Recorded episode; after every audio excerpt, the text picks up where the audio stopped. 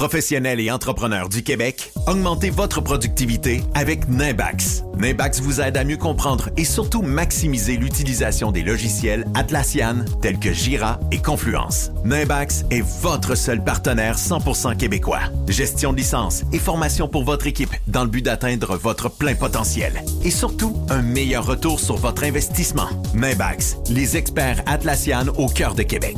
Visitez Nimbax, n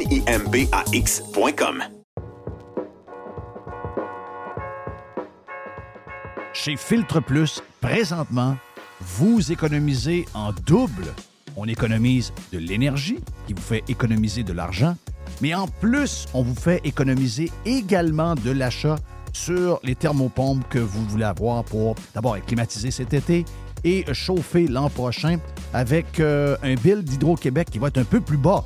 Eh bien, si vous choisissez une thermopompe Filtre Plus, vous profitez actuellement de rabais qui peuvent aller jusqu'à 800 dollars sur certains modèles de thermopompe. De plus, vous obtenez le financement de six mois sans frais et sans intérêt. Ça fait longtemps qu'on vous le dit, c'est le bon temps de l'année pour s'acheter l'équipement que vous avez besoin pour être bien climatisé cet été et bien chauffé l'année prochaine. Filtre Plus vous offre ce rabais allant jusqu'à 800 dollars présentement. Filtre Plus, les experts à votre service depuis plus de 45 ans, 734 rue Godin au filtreplus.com.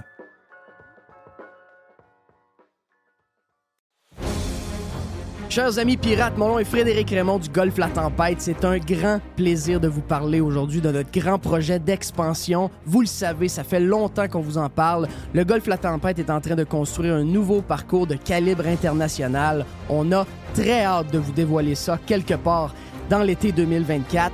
Faites vite, c'est la dernière chance de mettre la main sur l'un des derniers memberships restants au tarif actuel du droit d'entrée qui augmentera le 1er août 2024 visitez le golflatempête.com. Contactez-moi dès maintenant pour planifier une visite. Les hautes pistes d'Aubert et Mathieu sont des vins admirables. Un chardonnay brioché accompagne un pinot noir sur la framboise. Ils sont offerts à moins de 20 Je lance l'invitation. Goûtez les hautes pistes. Radio Pirate. Do you like it? Yeah. RadioPirate.com.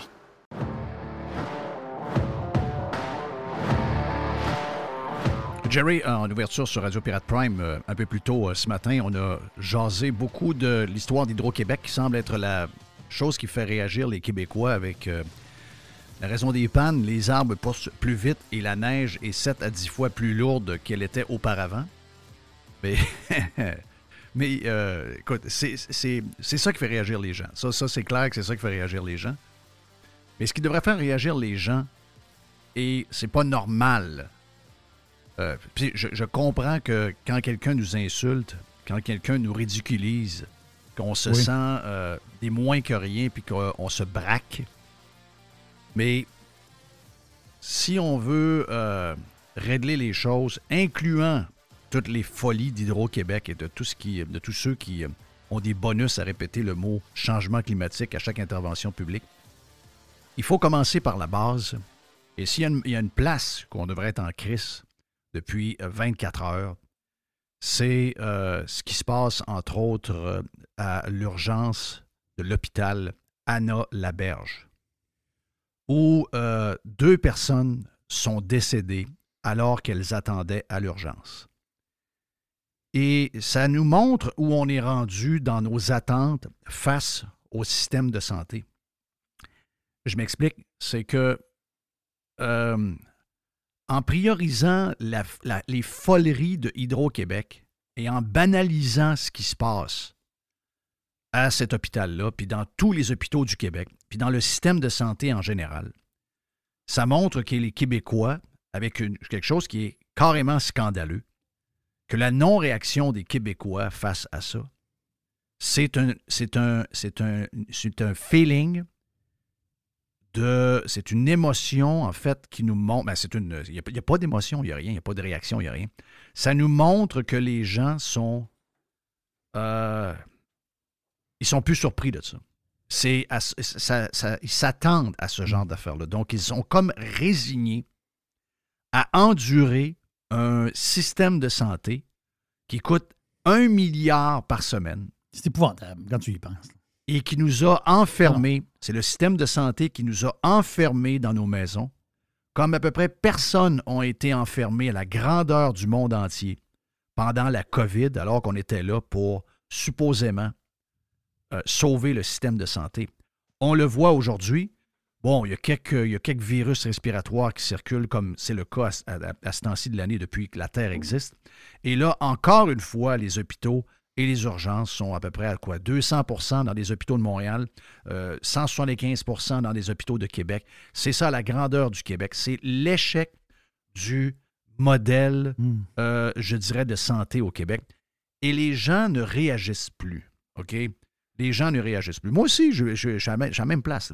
Moi, hier, c'est bien plus la bonne femme de Hydro-Québec qui essaie de me faire à croire que la raison pourquoi il y a plus de panne aujourd'hui qu'il n'y en a jamais eu, que c'est les arbres qui poussent plus vite ou que c'est la neige qui est plus lourde qu'avant en raison des changements climatiques et que dans une intervention de 8 minutes, elle va nommer cinq fois changement climatique parce qu'à chaque fois qu'elle nomme le terme changement climatique, il y a un jeu de mots là-bas qui joue comme le jeu de GG et qu'on lui donne 100 pièces à chaque fois qu'elle dit. moi aussi, j'ai à la même place que vous Mm. autres. Puis moi aussi, j'ai comme pas réagi à l'histoire de l'urgence Anna Laberge. Moi non plus, j'ai pas. on, est, on est tous à la même place. là. On est comme résignés devant un réseau de santé qui est une Christie de farce. Mais au-delà d'être une farce, c'est un réseau de santé qui est maintenant dangereux. Là, en ce moment, dans mon cas et dans le cas de bien des pirates qui nous écoutent, on n'est pas encore rendu à l'âge d'avoir peur d'être malade et de mourir. On est peut-être à 10, 15, 20, 25 ans, dépendamment, de l'état où vous êtes aujourd'hui. Mais dites-vous une affaire, c'est que les gens de 70, 75 ans en ce moment, ils ont une Christie de peur d'être malade. Une fois que vous êtes rentré, il n'y a pas de problème. Une fois que vous êtes rentré, il y a des bons employés, il y a, il y a- il y a des choses qui se font bien, on entend des belles histoires. C'est pas là. C'est, c'est, c'est le, le problème, c'est de voir un médecin. Le problème, c'est d'être vu à l'urgence rapidement, etc., etc. On les connaît, c'est les mêmes problèmes depuis toujours. Mhm. Et la raison pourquoi je vous en parle aujourd'hui, euh, c'est que il y a un gars qui a une genre de carte chouchou. Puis que ce gars-là nous a ridiculisés et méprisés tout le long de la COVID, quand il a pris la relève de zone chaude, zone froide. Et ce gars-là est encore là aujourd'hui. Excusez-moi, le gars, c'est une joke. Le gars, il s'appelle Christian Dubé. Qu'est-ce qui fait que Christian Dubé est immunisé comme ça depuis qu'il est le ministre Mhm. de la Santé? Vous allez me dire, encore une fois, on a abdiqué. Ce qu'on se dit, c'est, ben, au nombre de ministres de la Santé qu'on a depuis 30 ans et qu'à chaque jour, le système de santé est pire aujourd'hui qu'il était hier, qu'on a perdu confiance que quelqu'un qui peut sauver ce système-là. Euh, chose n'a pas été capable au Parti libéral. Euh, comment il s'appelle? Le Barrette n'a pas été capable. L'autre n'a pas été capable. L'autre non plus. Donc, finalement, on est comme tolérant face à la médiocrité. Mais dans le cas de. de- c'est un gars qui se prend pas pour du 7-up. Là. Un le gars se prend pas pour un 7-up. C'est quoi l'expression un 7-up flat? C'est quoi la Ça me flat. Moi, je ne sais pas d'où vient cette expression. J'ai jamais compris. Là. Je, Non je la répète, mais j'ai jamais compris. Le gars, il se prend pas pour de la merde. Le gars, il se voit en haut, puis euh, m'a dit de quoi, il joue, il joue, euh, il joue à la grosse game. Mais le gars est très mauvais. Le gars est très, très, très mauvais. Le gars va avoir des comptes à rendre quand? Excusez-moi, là. C'est des gens que je connais pas, les gens qui sont décédés à l'hôpital Anna Laberge, à l'urgence. Mais si, mettons, c'est des gens de ma famille, là, moi, je veux amener ce gars-là en cours. là. Moi, je veux, je veux responsabiliser quelqu'un de la patente. Il y a des gens de Ouais. responsables. Vous allez me dire, ouais, mais c'est le no-fault de Québec. Au Québec, ouais, mais il faut que ça arrête quelque part. Ah, ça, il, ça, faut que ça- il faut que tu passes, il faut que tu partes de quelque part pour arrêter ça. Il faut que ça finisse quelque part. Dans n'importe quelle société, il y a des gens qui sont responsables de drames semblables. Excusez-moi, c'est scandaleux ce qui est arrivé. là. Et le ministre fait Oh, vous savez, hein, l'hôpital euh, dans la berge a toujours été un hôpital un peu spécial. toujours Ils veulent- débordé, cet hôpital-là. là. Oh, ils veulent pas nous suivre, là. Ils veulent pas ouais. nous suivre. Non, non, non. Non, non. C'est toi le boss, Chris. OK? Ces deux morts-là là, sont dans ton bureau puis dans le bureau de ton boss. Toi, puis le PM. That's it, that's all. Mais les gens sont maintenant insensibles parce que les gens s'attendent à ce que ce genre de choses-là arrive. Donc, on ne demande plus de compte à personne. Ben, qu'est-ce que vous pensez que ça va faire si on est le même? Ben, c'est des genres de patentes qui vont arriver de plus en plus souvent. Puis, c'est des genres de choses qui ne nous feront pas réagir. C'est des genres de, choses qui ne corrigeront pas ou sur lesquelles ils ne mettront pas d'emphase parce qu'on a comme perdu confiance envers le système. C'est comme Elsie Lefebvre. Elsie. Elsie Lefebvre, chroniqueuse très, très, très drôle dans le Journal de Québec. C'est une péquisse. Une social-démocrate mur à mur. Une nationaliste enragée. Genre de relève de la madame. Euh, c'est la madame qu'on voit dans le journal depuis toujours, là, qui. Euh, euh, comment s'appelle l'ancienne péquisse, là, qui. elle a toujours souvent des cols roulés, elle. Oui, oui. Je, je, on sait de qui on parle. Elle, c'est comme sa relève. Bon, je ne vous dis pas qu'elle a. Je vous dis pas qu'elle a sa plume, je vous dis, mais, mais c'est, on, on, est dans le même minding. Je vais, le, je vais vous lire ce qu'elle a écrit hier. C'est bien désespérant de constater chaque jour l'état de déglinguitude, déglinguitude des services publics. Je suis de nature optimiste, mais là, je suis de moins en moins optimiste. Qu'est-ce qui se passe au Québec? Donc, ça veut dire que des gens comme nous autres, qui, depuis toujours font ce constat-là et demandent des changements radicaux pour revoir le modèle québécois, on est en train d'abdiquer et les architectes et les défenseurs de ce modèle-là, c'est eux qui commencent à se réveiller. Et nous, on est rendu sur la ligne de côté, je ne sais pas trop pourquoi, on, est comme, on est comme désespéré, on se dit, il n'y arrivera plus rien. Mais c'est eux qui se posent la question. Elle dit, tu veux voir un médecin, et même si tu es un médecin de famille, c'est la galère les systèmes de rendez-vous fonctionnent tout croche. Et si tu n'as pas de médecin, c'est l'angoisse. Résultante, à l'heure où vous lisez ceci, il y a plusieurs hôpitaux majeurs qui ont dépassé le 200% d'occupation à l'urgence. Mais cette semaine, on a atteint le fond du baril. Deux personnes sont décédées alors qu'elles attendaient à l'urgence de l'hôpital Anna-Laberge. Mais comment en sommes-nous arrivés là? Le pire, c'est que nous sommes devenus impuissants devant les petits défis du quotidien. Imaginez maintenant faire confiance au système face aux enjeux majeurs, des exemples de, euh, des exemples de petits défis. Tu te promènes sur une rue, sur une route au Québec, impossible de voir le marquage qui est parti avec la pluie. On ne peut plus mettre de plomb dans la peinture, la peinture s'efface chaque année, mais on continue depuis 20 ans avec la même recette, c'est sans compter les cônes oranges qui traînent. Votre enfant a des problèmes à l'école, et euh, devrait voir un psychologue. Oubliez ça. Radio-Canada rapportait qu'il y a euh, moins de psychologues qu'il n'y en a jamais eu. elle, peut faire la liste. Elle dit Je pourrais continuer la liste pendant des pages et des pages. C'est décourageant. Un paquet de niaiseries non résolues, aussi bien ne pas développer sur les enjeux majeurs tels que les détails, les délais plutôt pour les enfants de la DPJ ou ceux interminables pour le bloc opératoire. On fait quoi? Et elle finit de même. Mm-hmm. Mais on fait quoi? Ben, mais c'est son système. Oui, c'est ton système. Mais là, l'affaire, c'est que tu vas dire Elsie, c'est même qu'elle s'appelle, Elsie, elle vient t'asseoir. Puis là, il y a quelqu'un qui y montre qu'est-ce qu'il va faire. Elle, elle va dire non. Oui, c'est ça. Et, là, l'histoire. Non, elle, elle veut que ça marche, mais avec son système à elle, ses idées à elle. Non, non. Veux-tu que ça marche?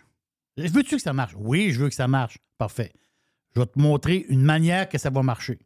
Elle va dire non, je ne veux pas cette manière-là. ça se termine là. là. Ben, la manière qu'elle elle veut que ça marche, c'est plus de ce qui ne marche pas. Elle, a veut-tu du euh, LAUB, elle? elle? en veut-tu du LAUB, là? Elle n'en veut pas de LAUB. Ben, ben voilà, c'est ça. Ça se termine là. là. Fait qu'en dur. C'est aussi simple que ça. Sauf qu'il ne se passe rien.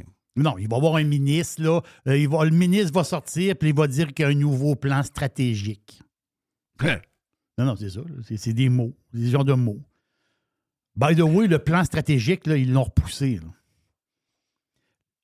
Le gouvernement avait un plan stratégique pour la prise en charge des gens à l'urgence dans un délai de 90 minutes. Pense à ça.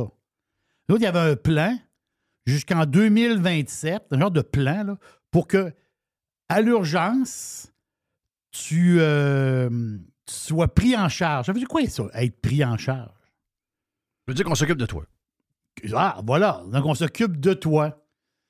Les autres, il y avait un, un plan d'urgence jusqu'en 2027. En 2027, là, on allait avoir 90 minutes de prise en charge à l'urgence. OK, ça va s'arriver? En ce moment, c'est 160 en, en ce moment, là, c'est. L'objectif de la semaine de l'année prochaine, c'est 165 minutes. Après ça, c'est 125 minutes 2025-2026, 105 minutes, puis on, on est rendu à minutes. Le plan stratégique, là, les espèces de mots, là, les, les mots qui ont collé ensemble, le plan stratégique, là, le gouvernement, présentement, ils l'ont remis. Il n'y a plus de plan stratégique. Écoutez, les Jeff, Québécois sont durs à suivre. Les Québécois, ça tu leur dis... ça gouverne, Jeff, à la petite semaine. Voilà. C'est exactement. Puis c'est un peu notre faute. La raison pourquoi je vous parle de ça, c'est que c'est un peu notre faute. Tu sais, puis vous allez me dire, ouais, mais on a perdu, on a perdu la flamme parce que peu importe ce qu'on dit, peu importe ce qu'on fait, personne ne nous écoute, puis on est comme, euh, on est comme, on a comme aucun impact à part une fois par quatre ans où on, on peut faire semblant de voter puis que ça va donner quelque chose. Mais il faut pas lâcher parce que, tu sais, si on n'est pas là, nous autres, si on n'est pas en train de brasser la cache, si on n'est pas en train d'échequer, parce que voyez ce qui se passe. La CAQ est en train de s'écrouler pour un paquet de raisons qui sont souvent des raisons un peu niaiseuses. Je voyais dans le sondage ce matin qu'une des raisons pourquoi François Legault est haï tant que ça, c'est que euh, les gens lui en veulent pour l'histoire des euh, Nordiques et des Kings. Les gens meurent à l'hôpital. Et euh, on a été embarrés. On, on a essayé de rendre nos vies. On a, on a scrappé la vie sociale de nos enfants pour sauver le système de santé. Et on a commencé ça en mars 2020. Et on va être bientôt en mars 2024. Et c'est pire que c'était en mars 2020. Et il n'y en a plus de COVID. Donc, tout ça, c'était de la bullshit. Et les Québécois en ont plein le cul pour toutes sortes de raisons un peu bizarres. Et là, ben, leur solution pour régler les problèmes à quelque chose qui ne marche pas, c'est de voter PQ. Oui. Ben, on est né pour la misère. Le PQ, On est né, va on est né pour l'échec. On est né pour l'échec. Donc, qu'est-ce qu'on peut faire? Puis, je le sais que le Parti conservateur n'est pas encore un parti qui est mature. Je sais que ce n'est pas encore un parti. On a, on a- on a- notre véhicule n'est peut-être pas encore équipé pour s'en aller. Mais quand même, sais, de voir que le Parti conservateur d'Éric Duhem est à 11% et que GND, un gars complètement vide, est à 17% euh, alors qu'il propose lui aussi à peu près la même chose que la CAQ, mais plus de ce que la plus de ce qui ne marche pas, en fait. C'est exactement le chemin que veulent prendre les communistes de GND. Vous êtes condamnés, même si vous n'aimez pas euh, Éric Duhem, à voter pour Éric Duhem. Au moins montrer dans les sondages que vous vouliez lui donner une chance parce que ses solutions sont les bonnes. Puis, je vais vous dire une affaire. Si j'étais Éric Duhem, je serais très agressif dans mon histoire avec le système de santé en ce moment. Et une des choses que j'aurais aucune misère à dire sur la place publique, je dirais aux gens, si je, je suis élu, j'enlève le no-fault. Je poursuis les responsables des décès à l'urgence Anna Laberge et je vais monter jusqu'au PM.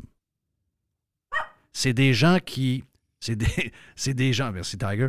C'est des gens qu'on doit juger, c'est des gens qui doivent être tenus responsables de ce qui se passe. Et tant et aussi longtemps qu'ils ne le seront pas, ils vont continuer à vous offrir de plus en plus des services médiocres et le pire, des services que vous trouvez médiocres aujourd'hui, mais qui vont être meilleurs aujourd'hui qu'ils le seront demain. Et ça, rendu on est rendu, c'est inconcevable. Mais c'est un peu notre faute. C'est à nous autres à brasser la cage et c'est à nous autres d'arrêter de jouer avec la même vieille gang qui, sont les architectes du chaos dans lequel on est. Donc voilà pour l'ouverture d'aujourd'hui sur Radio Pirate Live et sur Radio Pirate Prime également, parce qu'on était sur les deux. On va poursuivre avec euh, plein d'affaires, entre autres, on boursicote avec Jerry dans les prochains instants sur les deux Radio Pirate Prime et Live.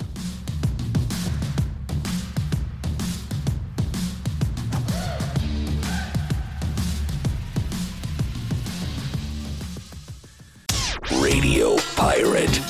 Ah, mes chers auditeurs. Radio Pirate. Vous voulez attirer des candidats de qualité et que votre PME soit perçue comme une entreprise moderne qui a le bien-être de ses employés à cœur? Proposez Protexio, un programme d'avantages sociaux révolutionnaire axé sur la liberté individuelle. Avec Protexio, vos employés sont libres de choisir ce qui est important pour eux. Voyages, yoga, animaux de compagnie, billets de spectacle ne sont que quelques exemples de dépenses bien-être admissibles avec Protexio. Pour en savoir plus, rendez-vous à protexio.ca.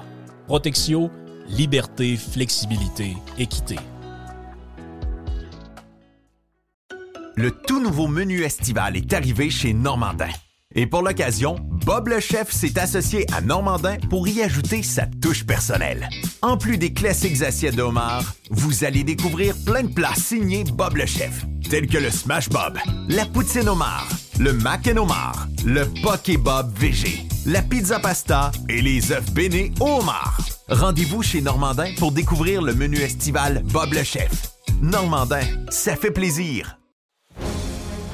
Chers amis pirates, mon nom est Frédéric Raymond du Golfe La Tempête. C'est un grand plaisir de vous parler aujourd'hui de notre grand projet d'expansion. Vous le savez, ça fait longtemps qu'on vous en parle. Le Golfe La Tempête est en train de construire un nouveau parcours de calibre international. On a très hâte de vous dévoiler ça quelque part dans l'été 2024.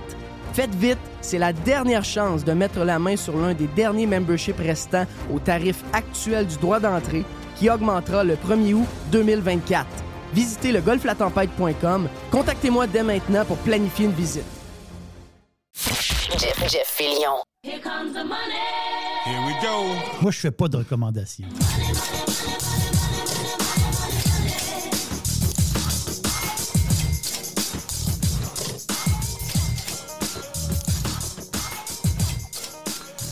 On est prêt pour euh, le boursicotage. Je sais pas pourquoi M. Mr. White a marqué le boursitoteur sur. Le boursitoteur? euh, ouais, sur euh, mon audio. C'est Ah. peut-être une bonne faute de frappe, mais il a écrit deux fois boursitoteur.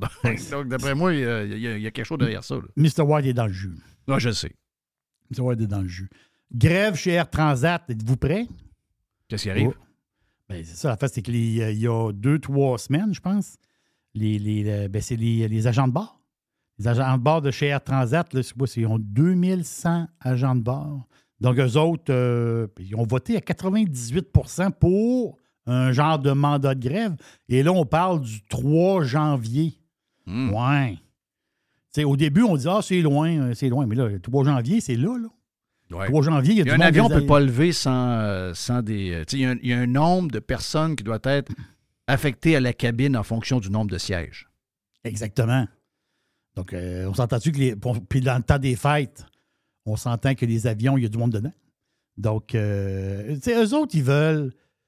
Ils veulent, ce qu'on comprend, Jeff, là, les agents de bord d'Air Transat, ils veulent être payés pour les. Ils font des heures sans être payés. Exemple, ils arrivent à job, mais ils sont comme opérationnels. Donc, ils arrivent à job à 8 heures le matin. Ils sont comme opérationnels à 9 heures, puis ils ne sont pas payés entre 8 et 9. Tu sais, dépendant de même. Et euh, l'autre histoire, c'est par rapport à dans l'avion. Parce qu'Air Transat, oui, ils font du sud, ils font de la Floride, ils font du Mexique, mais ce n'est pas des vols si longs que ça. Mais sur les vols plus longs, tu sais, un genre Montréal-Athènes, mais c'est plus que 10h30 d'avion. Une méchante, euh, une méchante ride. Là. Puis là, eux autres, ils se disent, oui, mais ils n'ont pas de sièges, euh, genre réservés, des sièges pour que les agents de bord se reposent. Il y a des grands bouts de mort dans l'avion. Il ne faut pas juste se servir du coke à journée longue. À- à soir- les autres, à un moment donné, ils veulent s'asseoir un peu. Mais dans le, dans, le, bas de l'avion, en arrière, ou les toilettes, souvent, ils gardent une rangée, mais les autres, l'affaire, c'est qu'Air Transat, il est vent. C'est ce que j'ai compris. Air Transat vend ces sièges-là. Ils vont chercher des 1000 pièces, des 2000 pièces. Donc, les agents de bord, ils n'ont pas de place pour s'asseoir. Donc, il faut qu'ils soient quasiment assis sur les, petits strat- strapontins, je ne sais pas trop quoi. Là. Ils sont comme pris là. C'est leur patente à eux autres. C'est juste que nous. Ça, c'est des détails. C'est dans leur cuisine, comme, comme je dis souvent. Mais l'histoire, Jeff, c'est que ça serait plate qu'il y aurait des vols de cancellés le 3 janvier, à partir du Hmm. 3. là. Ça, ça peut mettre beaucoup de bordel dans l'aviation. Hier, Ouais, mais c'est surtout une, compagnie qui, euh, d'après moi, n'est pas capable d'avoir une grève. là. Si tu veux, si tu veux euh, casser cette compagnie-là à, jamais, c'est fini là. non, ça, je, je comprends. Tu sais, à un moment donné, tu es syndiqué, il ne faut pas que tu sois cave parce que tu es syndiqué. là. Tu sais, je- peux comprendre qu'il y a une négociation, puis je peux comprendre que tout le monde veut améliorer ses conditions, puis c'est bien correct. là. Mais tu sais, t'en aller, puis faire quelque chose. Tu sais, t'as une compagnie. C'est un canard à pattes cassées, euh, euh, Air Transat. Il commence à se relever un peu, là. Tu sais, jouer, jouer là-dedans, puis euh, nuire aux opérations qui sont des opérations importantes pendant les voyages. Je comprends que janvier, c'est moins pire que le temps des fêtes, mais il y a quand même le retour du temps des fêtes. Donc, ça peut être Oui, il y a le problématique retour. pour les gens qui sont quelque part déjà. Si tu joues avec ça, c'est peut-être la fin de ta compagnie. Il y en a qui sont en crise. Ils vont peut-être se trouver une job ailleurs. Mais, tu sais, je veux dire, à un moment donné, là, dans toute négociation, il faut que tu sois bright. Là. Et, euh, oui, c'est ça. Je t'ai glissé un petit mot hier, juste comme ça. Parce que j'ai pas. on on l'a pas. euh, dans, mes, dans ma petite boîte hier, je t'ai parlé du vidéo. Ça, vous n'êtes pas gamer. Vous n'êtes pas gamer. Il faut le voir pareil. Je vous le dis. Pourquoi? C'est GTA 6. C'est Grand Theft Auto, le jeu, qui est très, très, très attendu. C'est le jeu le plus attendu sur la planète présentement. C'est le vidéo qui est sorti du jeu, c'est inimaginable. Moi, j'ai jamais vu ça. C'est comme, complètement sauté. Là. On sait un peu quel genre de jeu c'est. Ça veut dire trafic de drogue, euh, les popounes, etc., etc. C'est Grand Theft, c'est énormément d'action. Mais il y a un côté boursicotage là-dedans. Le boursicotage, c'est que cette compagnie-là, Rockstar, Ro- Rockstar Gaming, c'est eux autres, là, qui, c'est eux autres les créateurs de GTA. Euh, eux autres, ils viennent de faire un deal avec Netflix. Hein? Avec Netflix, oui. Un deal parce que si vous êtes, si n'êtes pas gamer, vous ne le, savez pas. Si vous êtes gamer, vous le savez. Sur votre téléphone, quand tu embarques sur ton application Netflix, sur ton téléphone, il y a une place pour aller jouer. Je moi, je parle du téléphone. Euh, Il y a- une place pour gamer. Et l'entente de Rockstar et de Netflix, c'est de prendre la trilogie de GTA, les, les plus, vieux jeux de GTA, mais ils sont. euh, je pense qu'il y en a trois anciens jeux excessivement po- populaires. Et ces jeux-là, ils vont être sur l'app de Netflix. Donc, on dit, quand tu vas arriver sur, pour jouer sur ton téléphone, il va avoir. Parce qu'aujourd'hui, ce qui arrive, c'est que les téléphones, plus que ça va, comme exemple l'iPhone 15 Pro, je par- je parle de ça là, les nouveaux téléphones peuvent jouer des jeux encore plus pesants. Vous voyez l'histoire? Avant ça, le téléphone n'était pas assez fort pour jouer des gros jeux. C'est un peu, un, peu un détail que je fais, là, mais, c'est- mais c'est important parce que vous allez voir où est-ce que je m'envoie avec mon histoire. C'est que les nouveaux téléphones peuvent jouer les gros jeux. Ah ah! Et là, la patente. Puis plus que ça va aller, plus que les téléphones vont être puissants, ils vont pouvoir jouer tous les jeux. Avant ça, il y avait des jeux faits pour le téléphone parce que, veux, veux pas, les plus chubby, les, jeux plus pesants, ils ne pouvaient, pas- pas être supportés. Donc, ça avait- oui, tu avais une banque de jeux intéressants, mais tu n'avais pas des jeux aussi sophistiqués, mettons, que les Grand Theft Auto. Mais la Star, ils supportent ces jeux-là. Exemple, sur l'iPhone 15 Pro, tu peux rouler, mettons, Assassin's Creed, Mirage. Il tu peux le rouler, le jeu. Resident Evil, des gros jeux, tu peux les rouler sur ton téléphone maintenant. Là, tu vas dire, Jerry, où tu t'envoies avec ton histoire? Ben, l'histoire, ça commence, ça, ça commence à titiller les investisseurs. Parce que Netflix a 247,2 millions d'abonnés. 247,2 millions d'abonnés. OK, OK, je sais ce que tu en vas, là. Game Pass, Game Pass, c'est quoi ça, Game Pass? C'est la Xbox. Game Pass, ils ont 30 millions d'abonnés. PlayStation Plus, PlayStation, ils ont 48 millions d'abonnés. Nintendo Online, 38 millions d'abonnés. Donc, je prends Game Pass, PlayStation, Nintendo, j'additionne les trois. Les trois ensemble, ils ont 116 millions d'abonnés. Netflix n'a 247 millions d'abonnés. OK. Imaginez-vous, imaginez-vous dans cinq ans. Il faut s'imaginer dans cinq ans. Il sort, mettons, GTA 8. Ouais. J'invente une histoire. Mais GTA 8, quand il va sortir, il ne sera pas juste ses consoles. Il va être sur ton téléphone. Bye bye, console.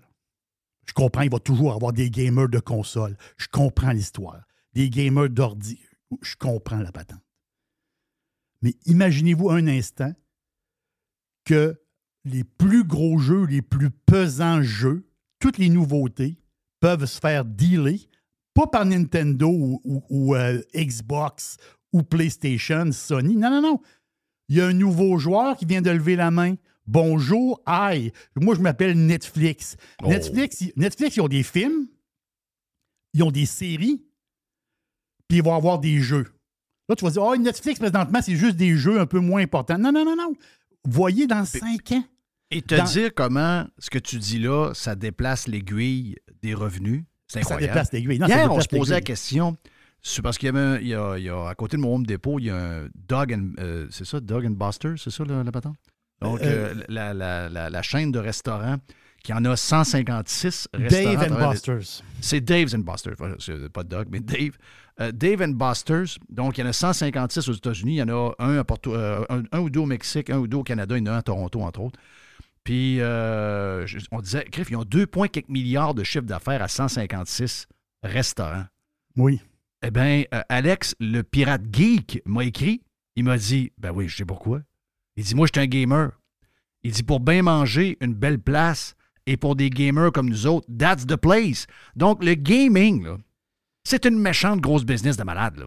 C'est une business de malade. Et nous ont, ce c'est que quand tu n'es pas dans ce monde-là, tu vois de la pas, con- c'est ça, t'as de la misère à le voir. tu vois pas le train passer. C'est normal, tu n'es pas là-dedans. Mais ceux qui sont là-dedans, ceux qui ont. Quand le deal a été fait de Netflix avec Rockstar, le deal s'était fait il y a trois semaines de ça. Sur le coup, ça a comme. Ça, ça a sorti, mais ça l'a pas fait tant de brouhaha que ça. Mais puis c'est par la suite, le monde nous dit Hein, attends un peu, là. Attends un peu. là. Est-ce que Netflix peut devenir, autrement dit, le, un nouveau Sony du jeu? Un nouveau. oh, oh, Voyez-vous la patente, là? Un nouveau euh, Xbox. Je dis Xbox. Microsoft Game, là. Mais Netflix, vient de mettre le, le pied dans patente. Je vous le dis, là. On ne peut pas faire de recommandation d'achat. On n'a Voilà. pas le droit de le faire. On l'a tout dormi. Je vais prendre le Regarde, mot. là, Netflix, l'année passée, à la même date, était à 300 pièces. Il est à 450 en ce Voilà. moment. voilà. Ben, ben, c'est là, c'est là que je m'en vais, Jeff. Netflix, c'est- en- à l'été 2022, l'action est à 175 pièces. Et si boire. Netflix, là, je, vais faire le pas fin. Puis je, vais m'embarquer là-dedans. On est, on était une gang de caves. M'excuse. On était une gang de caves. On, on l'a, on l'a pas compris à. On a zéro compris. Non, non, on pas pensait que c'était fini. Non, non, On on- ben, c'est parce qu'on lit, on lit les journaux de chez nous. Il est là le problème. rappelles-tu l'histoire? Ah, c'est fini, l'action est en, est en train de dégringoler, le monde se désabonne, c'est trop cher, etc. Euh, euh, Disney est arrivé, ils vont y tuer. Euh, L'autre est là. Et ah, regarde, ça finissait plus. Là. Ouais. Quand la console de jeu, Jeff, parce qu'il y a- il va y avoir des nouvelles consoles, et, et- et là, la, la touch, le flow de, de 15 ans, de 18 ans, le gamer de 25 ans et de 35 ans et de 40 ans, lui, il va dire Tabarouette, la nouvelle console, là, tu sais, j'extrapole, j'extrapole, on s'amuse, on est en, on en pirate, là. J'extrapole. GTA 7 qui sort, boum, il est sur Netflix. Pourquoi je paierais une console à 1000 pièces Christophe, je l'ai sur mon téléphone. Mon téléphone, mon, mon téléphone est capable de le faire rouler. Ah oui. Et là, l'histoire. Et là, l'histoire. Donc, on ne peut pas faire de recommandation d'achat. On n'a pas le droit de le faire. C'est. je- je- là, c'est ma tête qui Parce que moi, mettons, là, je suis moi, je suis un, un kidam là-dedans. Je regarde, ah, je regarde l'action de, de Netflix, je regarde, je dis, ouais, euh, je regarde ça, c'est un an, mais là, je me, mets à mettre ça sur, euh, Mm. sur euh, un an et demi, deux ans. Tu te dis, la ride est pas mal faite, là. Oui. Mais, Mais la ride, on elle- oublie. La ride, elle peut comment? Elle peut. Autrement dit, oui, il y a une ride de fête. Il y a deux, trois rides de fête on s'est entendu dans l'histoire de Netflix, mais ça se peut qu'il reste encore beaucoup, beaucoup de rides. Et ça, ça se peut très, très bien. Netflix, là, en réalité, c'est un buy and hold. Tu mets de l'argent là-dedans, puis on se revoit dans cinq ans. C'est ça, Netflix. Ouais, là. c'est tu, ça. tu gosses pas pour le tra- détrader. C'est des stocks à 450$. piastres, là. Non, non. Tu, tu mets de l'argent, tu vas chercher un pourcentage plus tard. Est-ce que tu penses qu'à 457 piastres, ils pensent à un moment donné à splitter? Oui. euh, ben, ils l'ont-tu déjà fait, le split, eux autres? Non, je pense pas. Je pense qu'ils l'ont pas. Ils l'ont, ils l'ont- ils pas splitté, ils ont. Ils ont Si avoir des pauvres comme nous autres un peu plus, un split, ça peut-être pas pire. Ouais, t'as peu, je vais te le dire, euh, Netflix. Netflix a déjà splitté, mais ça fait longtemps. T'as peu, je vais te le dire là, là, là, parce que là, tu me. Tu, tu, tu- là, Mais est-ce que l'idée serait bonne? Est-ce que l'idée serait bonne de le faire? Oui. Netflix a splitté deux fois. Netflix a splitté deux fois dans son histoire. Février 2004 à 2 pour 1. Juillet 2015 à 7 pour 1. Donc, à 400 quelques piastres, si Netflix annonce un split, moi, je m'excuse. là. Si Net- Netflix, mettons, qui annonçait un split, moi, c'est garanti que je l'ode le truck. Ça, c'est ça, c'est garanti. Ça, dire, Et ouais, pour euh, nos euh, gens du Prime, une, euh, une, une autre petite nouvelle, puis après, ben, euh, on s'en va vers d'autres affaires. On a, Après ça, entre il y a- d'autres chum qui est là. Il y a un petit mini boursicotage plus crunchy, mais qu'est-ce que tu veux? C'est, c'est euh, boursicotage, c'est bien l'affaire. Elon Musk, Jeff, Oui, Te- Tesla, SpaceX, X, X. je le Ça, dis pas l'autre ça, mot. ça dérange le monde. Oh, X, X, Neuralink, Neuralink, les implants dans la tête. Là. Oui, non, non, OK? Mais la nouvelle start-up, c'est XAI, l'intelligence artificielle.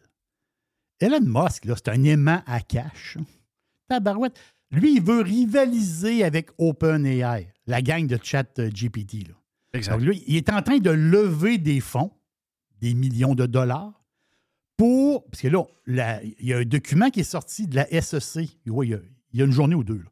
Les documents à SEC, puis il y a comme un genre de mois en retard là, tu sais, pour, pour savoir les informations de la SEC. Mais la fait, c'est que Musk, il serait, lui, il veut ramasser de l'argent. Il serait rendu à 135 millions de dollars de ramasser. Quatre gars.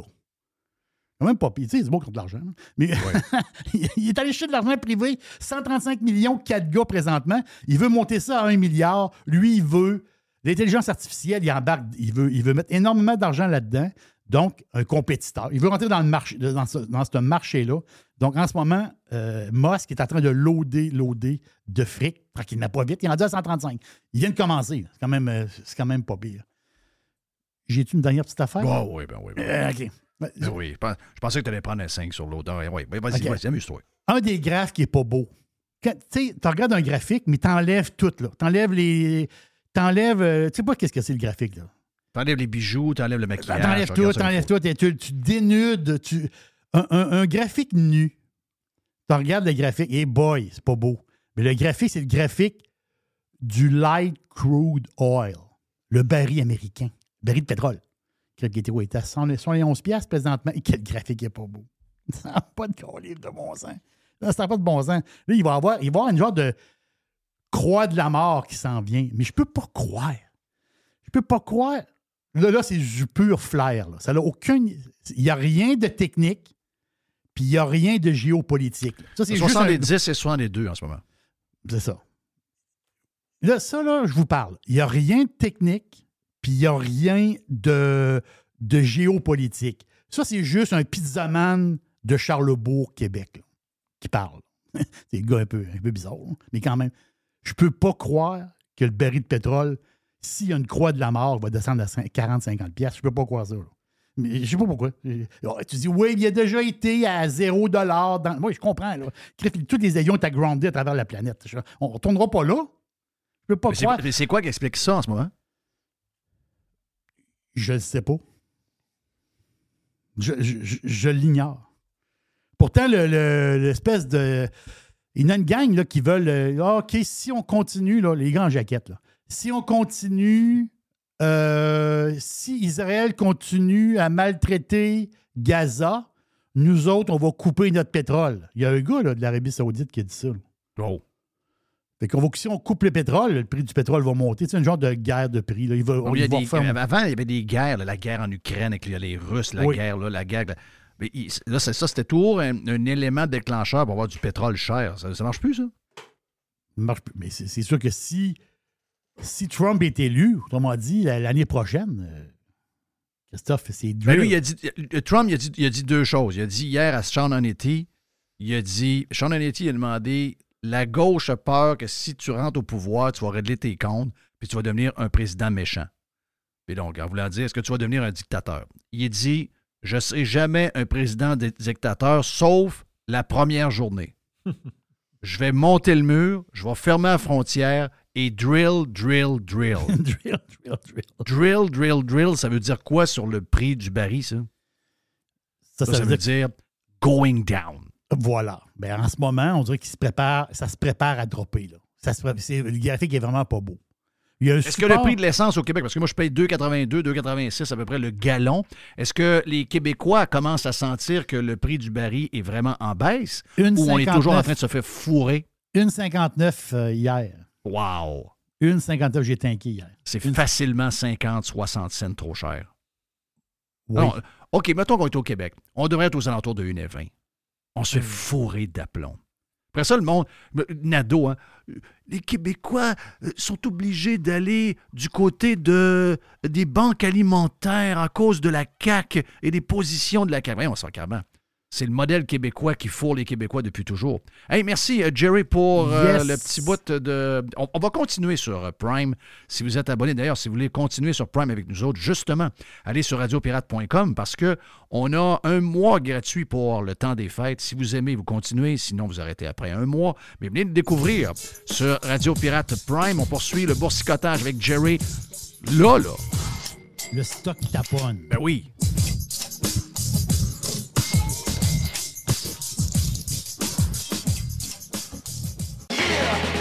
Juste du bon stock. Every hour. Du bon stock. Radio Get pirate or get out. Radio Pirate. It's exactly what they need. Radiopirate.com. Point com.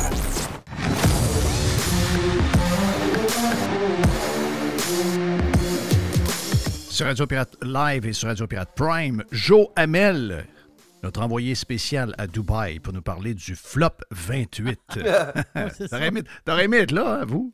Écoute, je suis déjà allé dans le coin, je suis allé au Qatar, je suis allé à Dubaï, puis une fois que tu y vas une fois, euh, C'est correct, t'as hein? pas, trop envie, t'as pas trop envie d'y retourner. Des villes un peu sans culture, sans atmosphère, spectaculaires, oui, tu il y a des attractions, il y a des polices en Lamborghini, mais tu sais, sur le fond, c'est des villes qui n'ont pas là, donc... euh, Les villes de carton. Absolument. Il y a des tours qui ont, je sais pas si c'est encore le cas, mais il y avait beaucoup de façades là, de, de buildings où euh, c'était- beaucoup euh, du remplissage, dans le sens qu'il y a pas, c'est pas plein de bureaux là-dedans et d'appartements. là. Ouais, c'est capoté pareil quand on y pense. Ouais, c'est surtout que il y a pas de. Moi, ce qui m'a marqué le plus, il y a personne, vraiment, il fait extrêmement chaud, là. Donc, il y a, il y a pas de personne, il y a personne sur la rue. Il y a pas. euh, moi, où j'étais à Doha, qui est quand même une ville. C'est ok, c'est là qu'il y avait la Coupe du Monde, en passant, c'était euh, en 2022. Il y a, Oui. pas, il y a des endroits qui n'ont pas de trottoir. Tu sais, c'est c'est comme un peu sur le sang. Il y a la route. Il y a personne autre que, tu sais, Jerry, tu parlais des espèces de d'ouvriers esclaves là, qui ont comme tout construit. C'est juste ceux-là que tu vois sur la route puis euh, qui vont genre au marché ou il y a personne sur la route autre que les, euh, que les, que les automobilistes. là. Donc ça, c'est euh, c'est assez spécial. Là. euh. Y a-tu une deuxième. Tu sais, euh, des fois, on regarde des séries, puis il se passe des affaires dans ces coins-là, puis euh, tu vois que dans des maisons ou dans des places un peu cachées, euh, il y a des parties, puis il y y a- il y a une double, double life, là. Oui, absolument. Ben, tu vois, comme à Doha, il y avait le W. il y a des endroits qui a des bars. euh, euh, je pense qu'en Ara- en Arabie Saoudite, c'est plus caché. Euh, Dubaï, il y a définitivement des endroits qui ont de l'alcool. Mais il y a des endroits. Elle est là, l'hypocrisie. C'est c'est que tu as des endroits dans les hôtels de luxe où tu peux boire et il peut, il peut avoir euh, euh, une vraie déchéance euh, occidentale, alors que le reste est un peu. il y a beaucoup de shakes là-dedans que l'été, comme je te dis que c'est trop chaud justement dans ces coins-là, souvent ils se ramassent à Londres, font livrer les Lamborghini par cargo, puis euh, c'est connu, c'est le party à Londres, ils sont pas dans les habits traditionnels euh, Exactement. euh, du, du- du bédouin. Là. Donc, euh, c'est quand même une histoire exceptionnelle. Il y a comme 50-60 ans, c'était des, des communautés dans le désert, là, ces pays-là. là. Donc, mais quand même, c'est pas. C'est des États islamiques qui, moi, au fond, moi, j'aime pas la vision très très centralisée, très contrôlante sur l'individu, si tu veux. Ouais.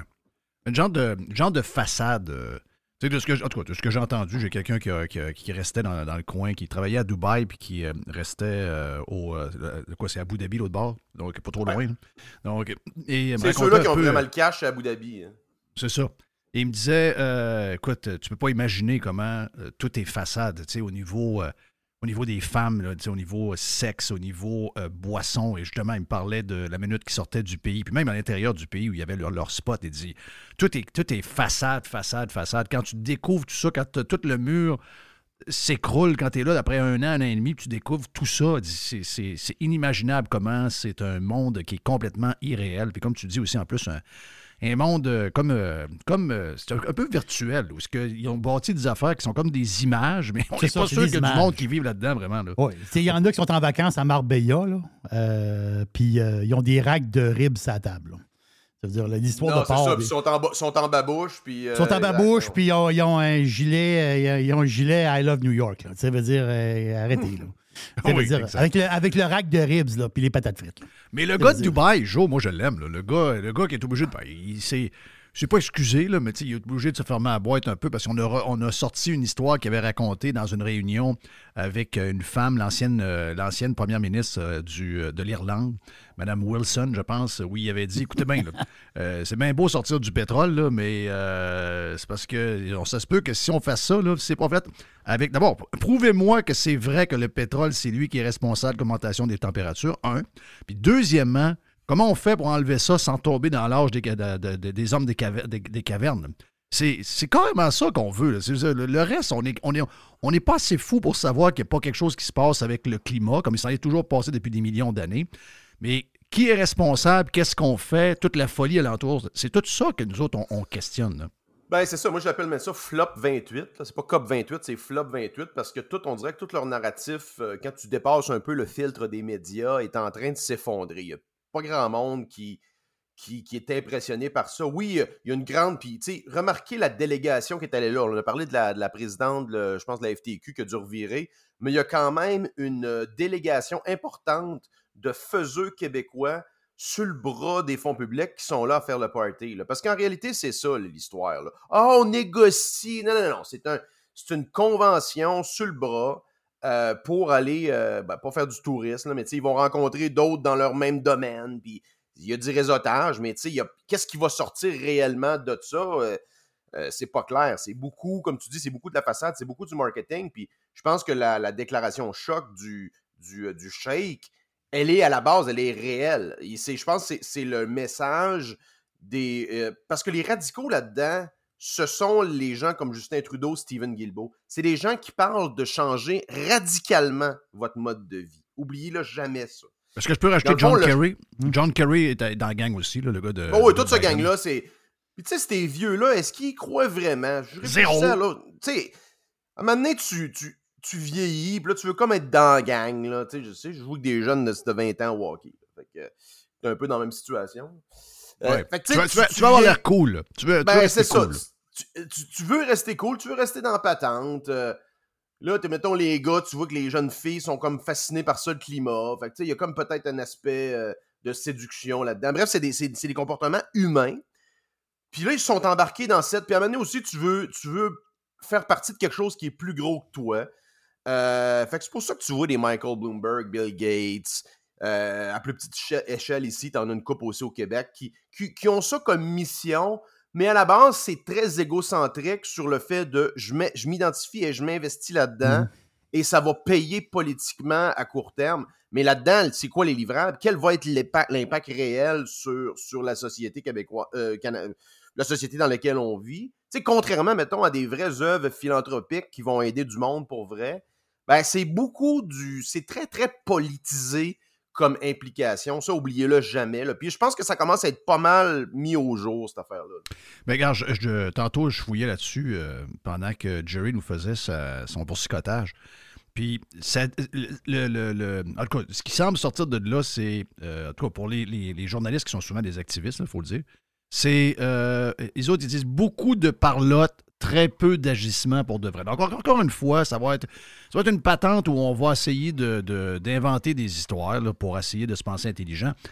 Mais dans les faits, est-ce que notre vie va changer vraiment? Est-ce que tout ça, ce qu'il nous raconte, c'est pas euh, de la folie pure, puis que rien de ça va arriver? Parce que, tu sais, tu le dis depuis, depuis un bout, tu dis, euh, on est comme en phase-out là-dessus, on a comme pogné un pic, et là, le monde est en train de se réveiller, puis ils ont tellement abusé sur tout. Comme, je vais donner l'exemple de la fille d'Hydro-Québec hier qui s'en va à TV dire la raison pourquoi il y a des pannes, les arbres n'arrêtent pas de grandir, puis ils poussent plus vite qu'avant, puis la neige est plus pesante qu'avant.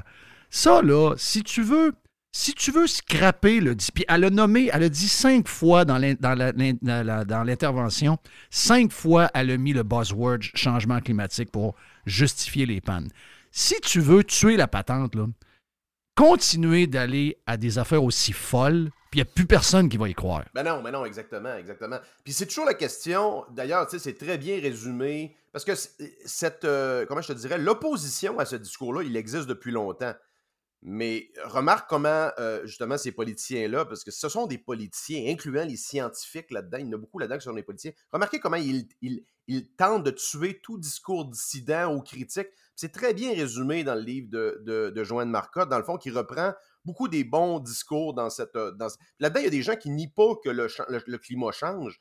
Ce qui est vraiment remis en question, puis ça l'est de façon scientifique, c'est quelle est la contribution réelle de l'homme sur ce changement-là.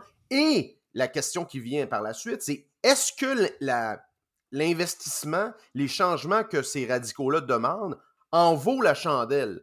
C'est-à-dire que si, dans le fond, on parle de 1 ou 2% du PIB mondial sur 100 ans, est-ce que ça vaut la peine d'investir 15% du PIB mondial pour, justement se prémunir contre ces changements-là? En réalité, si on fait un exemple avec, euh, dans la vie de tous les jours, c'est avez-vous vraiment besoin d'une police d'assurance euh, ou d'une assurance auto qui va être disproportionnée par rapport au risque? Tu sais, mettons, si votre police vous coûte une fortune par année, ça vaut-tu vraiment la peine? euh, euh, ou si tu as une minoune, tu es un étudiant, tu vas pas en- assurer le char. Ben, c'est comme, si, c'est comme si pour me sécuriser chez nous, je mettais trois systèmes d'alarme, je Ben oui. payais euh, trois policiers à temps plein alentour de la maison, euh, je mettais un mur, tout ça pour essayer d'éviter un vol d'un écran plat sur le mur. Qui vaut, euh, qui vaut euh, 400 pièces au, Boxing- au, euh, au Black Friday. Là. Voilà, tu sais. C'est ça, là. C'est ça l'histoire. Puis, puis, puis la réalité, tu sais, le- les hard facts, c'est que, euh, c'est dans le fond, c'est c'est vraiment du cherry picking. Puis ils mentent vraiment en utilisant les données qu'ils veulent. Parce que c'est vrai que le climat et les événements météorologiques font plus de dommages nominalement en argent. C'est normal. On occupe pratiquement tout le territoire maintenant. Il y a des, avant, il n'y avait rien sur, la, sur Palm Beach. Maintenant, tu as des domaines qui valent des centaines de millions. Euh, donc, c'est vrai que quand il y a une tornade, il y a plus de dommages. Mais il y a Et moins pas rien de... que ça, et, et pas rien que ça, parce que moi, je suis, je suis dans l'histoire de- de- des assurances ici. C'est que la maison qui coûtait 200 000 à bâtir il y a 10 ans coûte 400 000 à bâtir. Donc, Ben oui, c'est ça. C'est le sûr qu'en double de remplacement. Là. Ah non, c'est ça, en dollars. Mais en fait, le chiffre qui est le plus impressionnant, c'est que hey, ces gens-là disent. euh, euh, Hillary Clinton a dit qu'il y, a- il y a des gens qui meurent de chaud. Là. Ah, les gens meurent de chaud. Puis c'est comme si les gens mouraient sur la rue, comme dans Total Recall. là. Ah! Voyons. C'est, en réalité, c'est que les morts du climat, les, les morts du climat et des événements météorologiques, en 200 ans, se sont effondrés de quelque chose comme 90% Il y a bien plus de monde qui meurt de froid, en passant une statistique complètement débile. là. Euh, je vais essayer de retrouver la source, là, mais c'est plusieurs analystes qui l'avaient, l'avaient répété. Dans l'année 2022, ok, l'hiver 2022, la- l'année où la, guerre a éclaté en Ukraine, avec le gaz qui a été coupé à cause justement des sanctions, il y a plus de monde en Europe qui sont morts de froid que de monde qui sont morts dans la guerre d'Ukraine-Russie. c'est la réalité. Ça a un impact. par exemple, le froid en Europe, si tu n'as pas de gaz, si tu n'as pas de source euh, euh, fiable pour te chauffer, par exemple le charbon ou le gaz, il y a du monde qui meurt de froid. Là. Donc, c'est quand même. C'est, la réalité, ça. Là, là. Donc, euh, ça, c'est, ça les ennemis. De, l'être humain, là, on est né et on a évolué dans un environnement qui est hostile. Hey, nos, nos- nos ancêtres pensent. Moi, j'arrête pas de penser à ça. là. Je, je veux dire, quand justement l'hiver commence, pensez aux gens qui sont débarqués ici, là, en 1608. Probablement, ils sont arrivés l'été, mettons. Là, ils débarquent, puis ouais, ça va bien, on cueille des petits fruits, puis Ouais, ah, il y a des cultures. Là, il arrive septembre, octobre, oh, il commence à faire froid. Novembre, décembre. Là, tu te dis, ça va-tu arrêter? Ah, il était-tu fort? Écoute, Il fort, reprends ce ce que tu as dit. Ben écoute, euh, je lisais euh, Marco Windegar, justement, qui travaille avec euh, je- je- voyons, euh, Blanchet Gravel, expliquait qu'un des premiers hivers, ils ont commencé l'hiver, il était comme 30, puis ils ont fini 8. C'est quand même. Il y a beaucoup de monde, Ah oui. qui- un tiers qui sont morts. Là. Ouais. Euh, puis, euh, non, non, mais tu sais, c'est- quand même incroyable de voir euh, à travers quoi euh, ils sont passés. Et c'est ça, l'état naturel de la planète, l'être humain, il est dépourvu. C'est ça, là, c'est on a réussi. C'est beaucoup à plus fort que lui. C'est De, de penser contrôler le climat, c'est se prendre pour un autre. Non, Mais- exactement, c'est ça, c'est se prendre pour Dieu.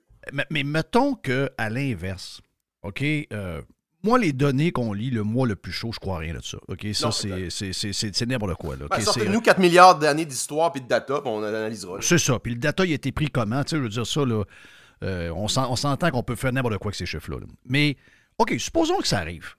M- moi, j'ai l'impression. Parce que les gens qui prévoient le- les cataclysmes et toute la. Tu sais, les, les doomers, les gens là, qui, sont, qui voient toujours le pire, les bonhommes 7 heures.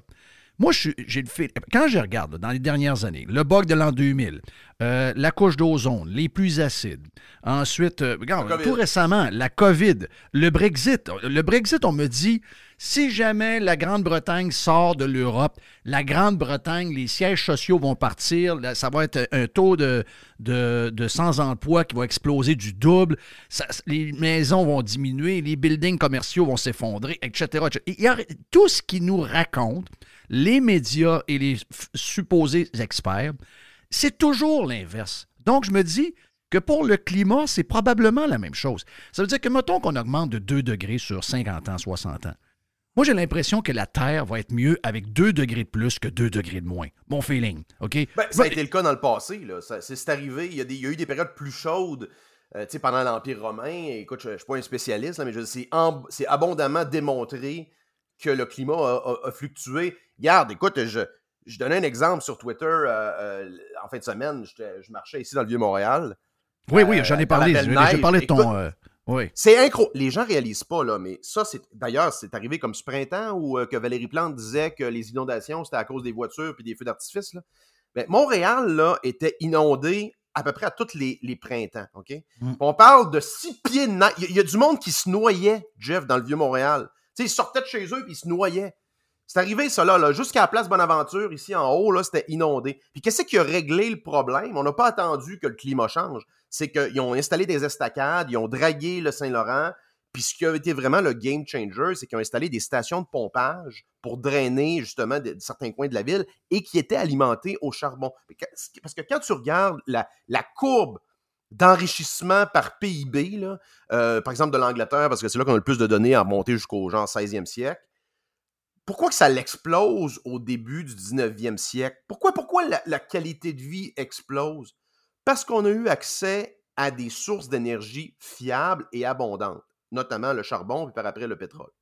C'est ça qu'il y a, c'est ça qu'il a, c'est ça, c'est l'outil ultime. Puis ça, en passant, ça l'a permis à des navires d'aller chercher des fertilisants, ça l'a aidé à, l'agriculture, l'agriculture a aidé à la culture, à la, croissance de la population, les gens ont arrêté de mourir de faim, on a arrêté d'avoir des, des chevaux dans les rues qui chient, Exactement. qui pissent partout.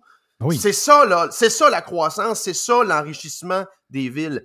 La pauvreté, là, Gabriel, Gabriel Nadeau-Dubois, là, c'est l'état par défaut de l'être humain. Ce qu'il faut se poser comme question, c'est qu'est-ce qui crée la richesse? Mhm. Voilà, en parlant de richesse, euh, la Banque du Canada a demeuré euh, assis sur ses, euh, sur ses mains pour euh, le taux euh, directeur. Donc, ça, ça vient de sortir, euh, Joe? Ouais, c'était, je pense que l'événement, c'était un matin. C'était sur tous les fils. Écoute, aucune surprise derrière ça. Euh, et là, je vois les gens comme commencent à célébrer les baisses de taux.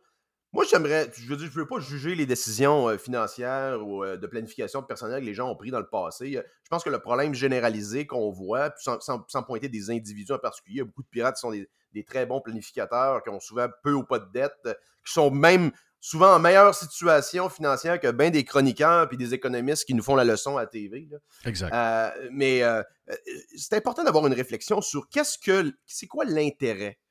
L'intérêt, dans le fond, c'est ce que vous. Dans le fond, vous renoncez à avoir. Mettons, si je suis un bénéficiaire d'intérêt, c'est à, quoi je renonce. euh, c'est c'est le coût, le coût de l'argent, dans le fond, le coût du time, the time value of money, donc la valeur du temps euh, dans l'argent, si on veut. Donc, je renonce à avoir mon argent maintenant pour en avoir plus plus tard avec des paiements d'intérêt euh, sur la durée, justement, euh, du prêt ou de l'investissement. Donc, c'est important de conceptuellement de comprendre c'est quoi. Et quand on comprend c'est quoi, parce que ça a été un peu mis sous le, le tapis ces 15 dernières années, avec depuis facilement depuis 2008, parce qu'en réalité, on est dans un environnement anormal. Et là, je ne parle pas des 20-30 dernières années, je parle des 5000 dernières années. Le taux moyen, parce qu'on a des données là, qui remontent jusqu'à l'Empire. C'est quoi, c'est romain 5 à peu près? C'est autour de 5%, 5, on veut- 5 c'est 6 ça. OK. Euh, Il y a eu des périodes à 20% mais il y a eu des, péri- des périodes à zéro, c'est jamais arrivé dans l'histoire en passant. Pourquoi? Parce que the time value of money ne peut pas être zéro. Tout le monde euh, accorde une plus grande valeur à l'argent que 0, 1, 2 Tu vas faire un prêt sans intérêt à ta famille, à ton, à ta, à ton fille, à ta fille, à ton cousin, peu importe, pour 0 pour les aider, parce que tu, tu veux les aider, pas parce que tu veux faire un profit. Donc, l'idée qu'il y ait un 0, 1, 2% d'intérêt, ça ne fait aucun sens économique et d'un point de vue euh, euh, historique dans l'histoire humaine. Donc, ça, il faut se rentrer ça dans la tête. Il n'y a rien d'anormal Est-ce que dans je un taux de comprends- 5 Je comprends, mettons, qu'on sait que l'argent derrière des banques, c'est des investisseurs. L'argent arrive de quelque part. Donc, euh, quand ils prêtent de l'argent, elle arrive de quelque part. Il y a des gens qui décident de, de mettre ça dans des fonds, ça devient des fonds immobiliers, etc. Si tu as un rendement de 2 euh, qui qui c'est qui va aller là? Ils vont aller ailleurs. Ils vont aller dans un autre domaine. Ils vont aller dans le Bitcoin, ils vont aller à la bourse, ils vont aller, ils vont aller ailleurs. Donc, à un moment donné, quand tu es à presque zéro, celui qui fournit le cash pour les gens qui en ont besoin, ben, c'est celui qui imprime. Et là, ben, ça devient beaucoup d'argent imprimé. Puis là, c'est c'est là qu'arrive ce qui est arrivé là, j'imagine. Ben exactement, puis, puis c'est ça qui est game changer. Écoute, tu, tu me fais des pauses comme Dry permets, ça me permet de changer de sujet puis Ouais. d'aller se carrer. C'est exactement ce qui est derrière, je pense, la révolution de, de Poliev et Millet, parce que je les mets ensemble sur quelque chose, parce qu'au-delà des... euh, Bon, Poliev est beaucoup plus posé et beaucoup plus euh, politically correct, là, mais Millet, au-delà des, euh, des, des, des, des, des chainsaws et des coups d'éclat, il est très sensé et posé dans ses interventions, puis dans quand il explique, puis quand il débat. Euh, puis ce qu'on me dit, j'écoutais un podcast hier justement de quelqu'un qui est en Argentine, puis il dit il y a comme une petite révolution, notamment dans les écoles euh, secondaires et un peu les collèges, où les. Parce que l'Argentine, c'est le Québec x 10. là. Le péronisme, c'est la social-démocratie québécoise. C'est le modèle québécois sur les stéroïdes. C'est-à-dire, il faut financer, il faut subventionner des, certaines industries, l'État est partout, euh, le, le capitalisme, c'est mauvais. Donc, c'est un peu la même affaire et c'est évidemment très incrusté dans le système d'éducation. Et là, ce qu'on me disait, c'est que ce qu'on disait, c'est que ça commence à faire son chemin dans les écoles où les jeunes commencent à contester. Mais là, ils disent, c'est pas des politiques économiques saines, ça. Fait qu'il il commence à avoir un mouvement bottom-up de jeunes, puis on le voit aussi avec les conservateurs dans l'Ouest en général, dans l'Occident en général, qui contestent justement ces politiques keynésiennes, euh, social-démocrates-là, d'idée d'intervenir constamment dans l'économie et dans la vie des gens. Et ça, je pense que c'est game changer. Ça se fait avec des politiciens qui, qui prennent qui prennent pas les gens pour des imbéciles. Avec, par exemple, le, le doc- document- le documentaire de Poliev, il est game changer. Là. Pourquoi? Parce qu'il explique à la source. Et c'est ça le problème. Honnêtement, là. Hey, les médias sont pas contents. Les ben médias non, ben sont non, parce que mais là, tu sais, Wow. Hélène Buzetti, qu'on pensait qu'elle était comme genre semi-conservatrice, il y a des. Il n'y a pas des faits là-dedans. Non, non, non. Ben ça, ça les fait chier. Ça les fait chier parce que ça démolit le, le- le narratif médiatique. Et c'est ça. Ces gens-là ne veulent pas votre bien. Ces gens-là, ce sont des activistes. En très grande partie. Est-ce qu'il y a des bons journalistes au travail qui amènent des fois des faits? Absolument. Mais en grande partie, ce sont des activistes qui ont des visées politiques et sociales qui, ne sont pas dans votre, intérêt. Et c'est ça la vision, la vraie vision populiste de, mettons, Poliev et Millet. C'est ce qu'on appelle un peu la vision Rothbardienne dans le milieu plus libertarien ou free market. C'est-à-dire que, contrairement à la vision peut-être plus hayakienne qui, qui dicte, ben, on va débattre des idées, on va, on va écrire des papiers scientifiques, puis des papiers économiques, puis les, euh, les universitaires, puis les politiciens vont débattre, puis la meilleure idée va sortir. Les, Rothbard disait dans un papier qui s'appelle A Strategy for the Right, qui est extrêmement important dans l'histoire. Euh, D'ailleurs, un autre, Andrew Breitbart, tu connais la, la publication Breitbart euh, aux Oui. États-Unis, qui est une publication conservatrice importante, lui disait La politique, c'est en aval de la culture. Donc, ça doit devenir cool, ça doit devenir un combat. Puis d'ailleurs, c'est comme ça que la gauche a capturé les jeunes avec le climat, etc. Donc, la droite doit faire la même chose. Et le populisme, comme je te disais, la sauce Poliev et Millet, ça doit être clair que ces gens-là n'ont pas vos intérêts, quand je parle des, Trudeau, euh, Freeland, euh, Biden de ce monde, ces gens-là n'ont pas votre intérêt à cœur. Euh, ils, ils- propagent des narratifs qui ont été discrédités dans le temps de façon historique. Et vous avez le pouvoir de changer ça. Donc, c'est ça le populisme. Puis là-dedans, il n'y a aucun compromis à faire Ouais, mais tu on va parler à ce journaliste-là. Non, non, on peut quand même rester poli avec ces gens-là, mais je pense qu'il faut les discréditer sur le fond.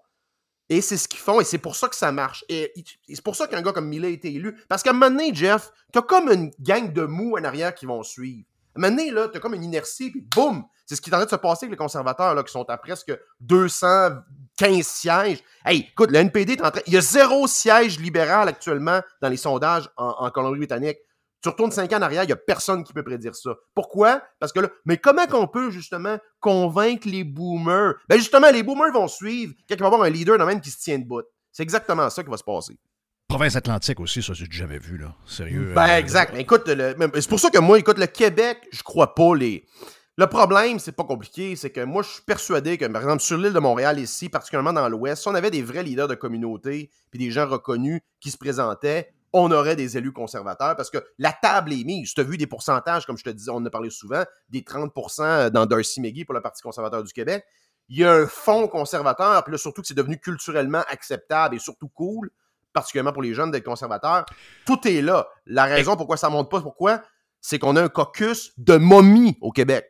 Exact, exact. Puis j'embarque dans ton affaire en plus. Tu sais, quand tu parlais, tu dis on est, on est à la fin du woke, on est à la fin de la folie euh, climatique, etc. Je pense qu'il faut embarquer. Je, je sens, en tout cas, je ne sais pas si c'est une fin, mais je sens une longue pause à venir sur toutes les patentes social-démocrates et très à gauche. Je pense que la gauche, les démocrates américains, puis même dans le monde entier, puis incluant les libéraux du Canada, puis les libéraux du Québec, vont devoir, d'ici les dix prochaines années, se recentrer à ce qui était avant, l'é- l'époque Clinton, l'époque euh, qu'il y avait en Grande-Bretagne. Donc, il va falloir qu'ils se détachent du climat, du woke, de- des grands gouvernements qui dépensent. Il va falloir qu'ils se ramènent. Je pense qu'on là, on a été tellement trop à gauche qu'il va y avoir un gros, gros... euh, on, on va euh, balancer complètement de l'autre côté. Et ces gens-là n'auront pas le choix de se recentrer. Moi, je, je- je le sens, je le file. Excluer le Québec de ça, là, on est toujours un peut-être Non, non, non, 3-4 ans. le, là. le monde occidental en général, je pense que tu as totalement raison. Je pense qu'on entre dans une période conservatrice sur, culturellement et euh, culturellement et, et- et politiquement, même économiquement. Moi, j'ai fait une prédiction, puis je pense que c'est assez. Écoute, dans le temps, ça peut varier peut-être d'une année ou deux, là, mais dans les cinq- d'ici les cinq prochaines années, là, t'as plus un parti politique mainstream. Mettons les travaillistes en, Grande-Bretagne, les libéraux ici au Canada. Il n'y a personne qui va utiliser le climat et les politiques de réduction du carbone comme ils le font maintenant. Ça ne va plus. D'ailleurs, la, flop 28, là, je pense que c'est un point tournant de- d'événement. Dans le futur, il y a des compagnies qui vont penser, bon, on n'envoie plus des gens là. Il y a des, non, non, ça, va, ça, va, ça va backlasher. A- on, on a, on- je pense qu'on a, on a passé, we jumped the shark euh, on this. Euh, et, on est définitivement de l'autre bord. Donc, il y, a, le Québec actuellement qui double down là-dessus. Tu sais, toutes les trades, toutes les trades de, green energy puis de, capture du carbone, toutes ces technologies-là, en passant, c'est possible à cause justement du bas coût du, capital. À partir du moment que les gens doivent faire un retour qui est supérieur, mettons, à 5, 6, 7, 8% euh, ils peuvent pas investir là-dedans parce qu'ils savent que ça va perdre de l'argent. Puis la vertu, ben, la vertu a quand même ses limites. À part les subventions comme, comme Fitzgibbon donne, souvent, ça a ses limites, ça. C'est Oui. pas, c'est pas renouvelable. Euh, tu sais, garde des, des compagnies comme Lyon, là, s'il n'y a pas un cash call de, de, de- de 100 millions d'ici les, les deux, trois prochains trimestres, ben, le marché ne sauvera pas cette compagnie-là, là, tu comprends? C'est clair. C'est Mais clair. vous n'êtes pas les- fin. Les, Mais vous les êtes- gros. Vas-y, Jerry. Excuse-moi, je vais juste dire euh, vite, vite de même, vous n'êtes pas fin parce que Équiterre fête ses 30 ans cette année. Vous n'êtes pas fin. C'est leur fête. C'est leur qui, qui- fête. qui est devenu genre un organique. Écoute, ça, ça c'était, c'était Guilbeault, puis l'autre, euh, l'autre cultiste, là, euh, Varidel, qui faisait des conférences Ben oui. dans, dans les écoles. Là. Ouais. Euh, c'est, quand même, c'est quand même devenu que si vous, pensez, si vous parlez de. Ah, mais c'est l'extrême droite qui, a des, qui, qui influence la politique. Non, non, c'est- il y en a un qui est rendu ministre de, de l'environnement du Canada, puis qui a un impact direct sur vos vies. Là. C'est quand même, c'est quand même Exact. quelque chose. là. Joe, thank you, man.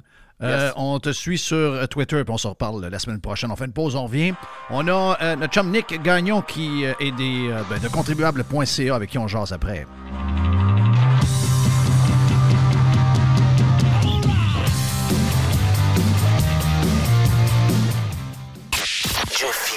Pirate. Radiopirate.com. Next. OK, Nicolas Gagnon de contribuable.ca, contribuable avec un S, euh, donc euh, que vous pouvez suivre également sur euh, Twitter. Nicolas qui a pogné, a un touch sur X pour avoir des petits likes puis de être vu par. Donc, ça, c'est important parce que pour ce que tu fais, d'avoir de l'exposure en plus de, tes inter- interventions médiatiques, les plateformes web sont toujours bien appréciées parce que c'est des sujets qui touchent tout le monde et on doit démocratiser contribuable.ca parce qu'en fait, c'est pour nous défendre, nous autres. On est des contribuables, on est des consommateurs, donc euh, euh, bravo à cette organisation-là. Puis bravo à Nick qui fait une très bonne job. Nick, t'es euh, le bienvenu, mon ami. Eh, merci beaucoup encore pour l'invitation. Euh, la dernière mise à jour économique de Trudeau, euh, ça s'est passé euh, avec la madame qui shake. Là. Euh, tu retiens quoi de ça la semaine passée? Là? Il me semble que, il me semble que c'était, très bizarre comme, euh, comme patente. Puis il n'y avait pas l'air d'une gang qui sont sur le bord de perdre le job. Non, non, non, effectivement, ça, ça reflétait tout sauf l'actuel état des sondages, mettons. Puis c'est une autre affaire aussi qui est assez intéressante, c'est qu'à peu près une semaine après, tu as Justin Trudeau qui a fait une sortie publique où il a, ce a décidé, il a carrément dit si on peut se permettre de dépenser autant, c'est parce qu'on a géré de manière responsable les finances publiques au courant des dernières années.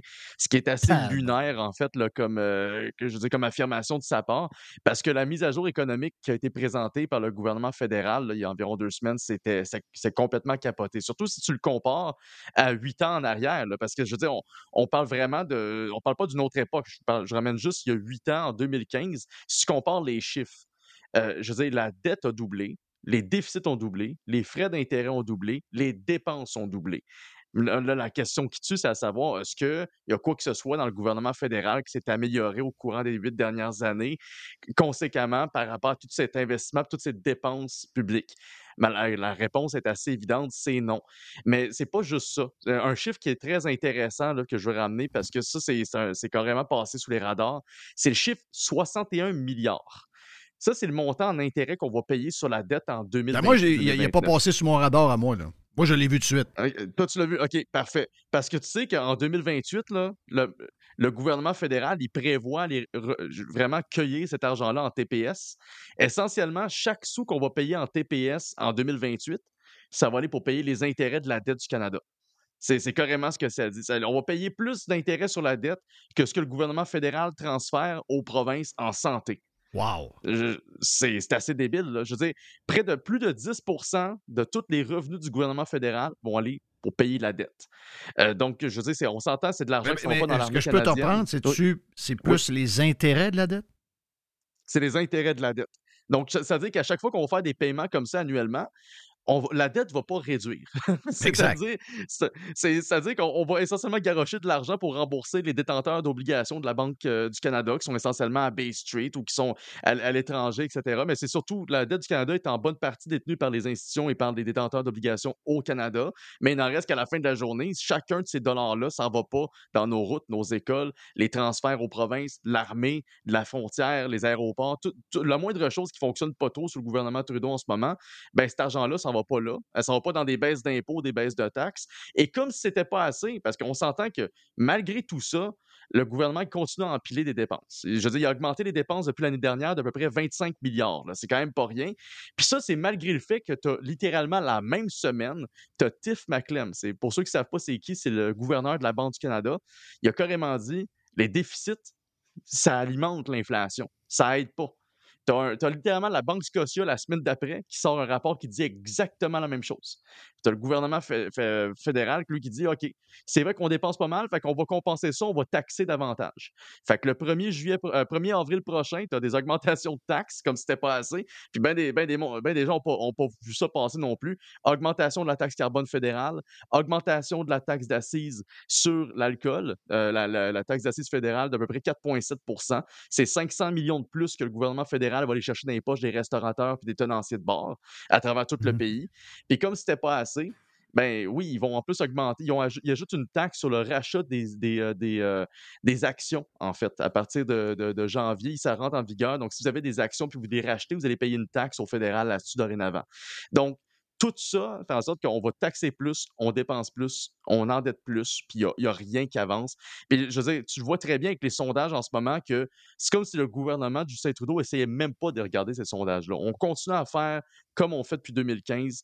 Oui, on, on sent encore une, certaine arrogance, comme si, tu sais, j'ai regardé aller, puis j'ai le feeling qu'ils ont, dans le fond, deux, ils disent, oh non, c'est passager, euh, on va retarder ça le plus possible, ça va passer, puis on va revenir. Tu sais, ils ont, ils ont, c'est une arrogance de continuer à faire comme ils faisaient.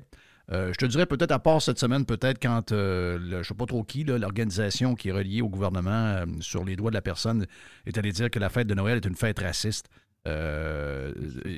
Trudeau s'est senti le besoin de sortir. Moi, je pense qu'il y a un lien direct avec les sondages. Mais à part ça, on, on aurait senti ça. puis la patente qui est inquiétante, puis c'est pas d'hier, mais là, c'est pire que jamais. C'est de minimiser l'endettement. Euh, à chaque fois qu'on pose des questions là-dessus, ils nous sortent toujours le, PIB par rapport au PIB, etc. Puis ils se comparent à d'autres pays. mais tu sais, ils oublient de. Quand on, nous compare à d'autres pays, mettons, on va nous comparer aux États-Unis d'Amérique.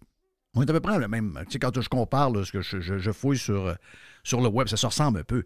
Mais la fiscalité est très différente. Donc, euh, ultimement, le party d'Ottawa, contrairement à d'autres où on regarde seulement la dette par rapport au produit intérieur brut, on oublie de montrer qu'au Canada, les gens qui sont responsables de cette dette-là, c'est les gens qui sont des esclaves euh, des différents paliers de gouvernement, que ce soit les villes, le provincial et le fédéral. Et il n'y a aucune marge de manœuvre avec ces gens-là, contrairement à d'autres pays avec lesquels ils se comparent. Elle est là la différence. Absolument. Puis c'est surtout que le fameux ratio dette-PIB, c'est la fameuse, comment c'est quasiment une ligne de com ce que le gouvernement fédéral s'est inventé de toutes pièces pour essayer de justifier son endettement. Mais il faut, faut, expliquer aussi ce que ça veut dire euh, pour, le, commun des mortels. Le ratio dette-PIB, c'est pour dire que tant que vous maintenez une bonne croissance de votre PIB, même s'il y a une croissance de votre dette, si votre dette elle, a une croissance moins importante que vos revenus, vous êtes correct.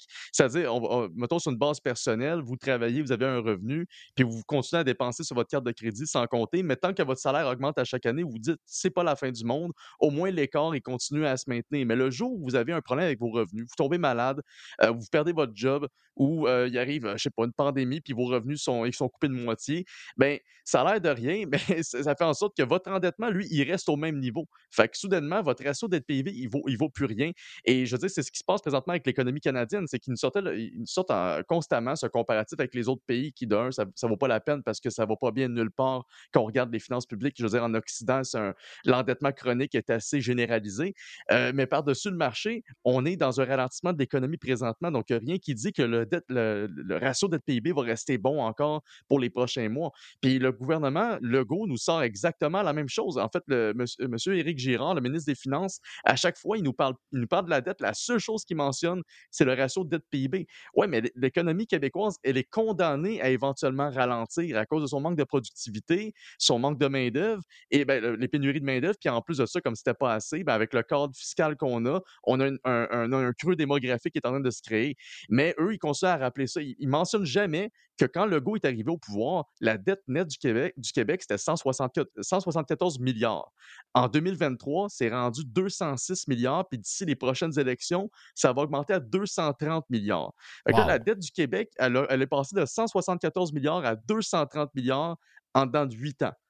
Là, je reposais encore une fois la question. Est-ce qu'on a l'impression qu'au Québec, il y a quoi que ce soit qui s'est amélioré dans les huit dernières années? Oui, on s'endette, c'est de pire en pire à chaque jour. Ben, c'est ça. Puis après ça, on se demande ben, comment ça on manque de marge de manœuvre pour des baisses d'impôts au prochain, euh, au prochain budget ou qu'on manque de marge de manœuvre pour donner des meilleures offres salariales aux professeurs?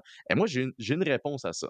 C'est 10 milliards. Ça, c'est, je vais parler des services sur la dette au fédéral, mais au provincial aussi, on en paye des milliards sur la dette à chaque année. On paye 10 milliards de dollars pour honorer la dette du Québec qui a été accumulée par les gouvernements libéraux, péquistes et caquistes.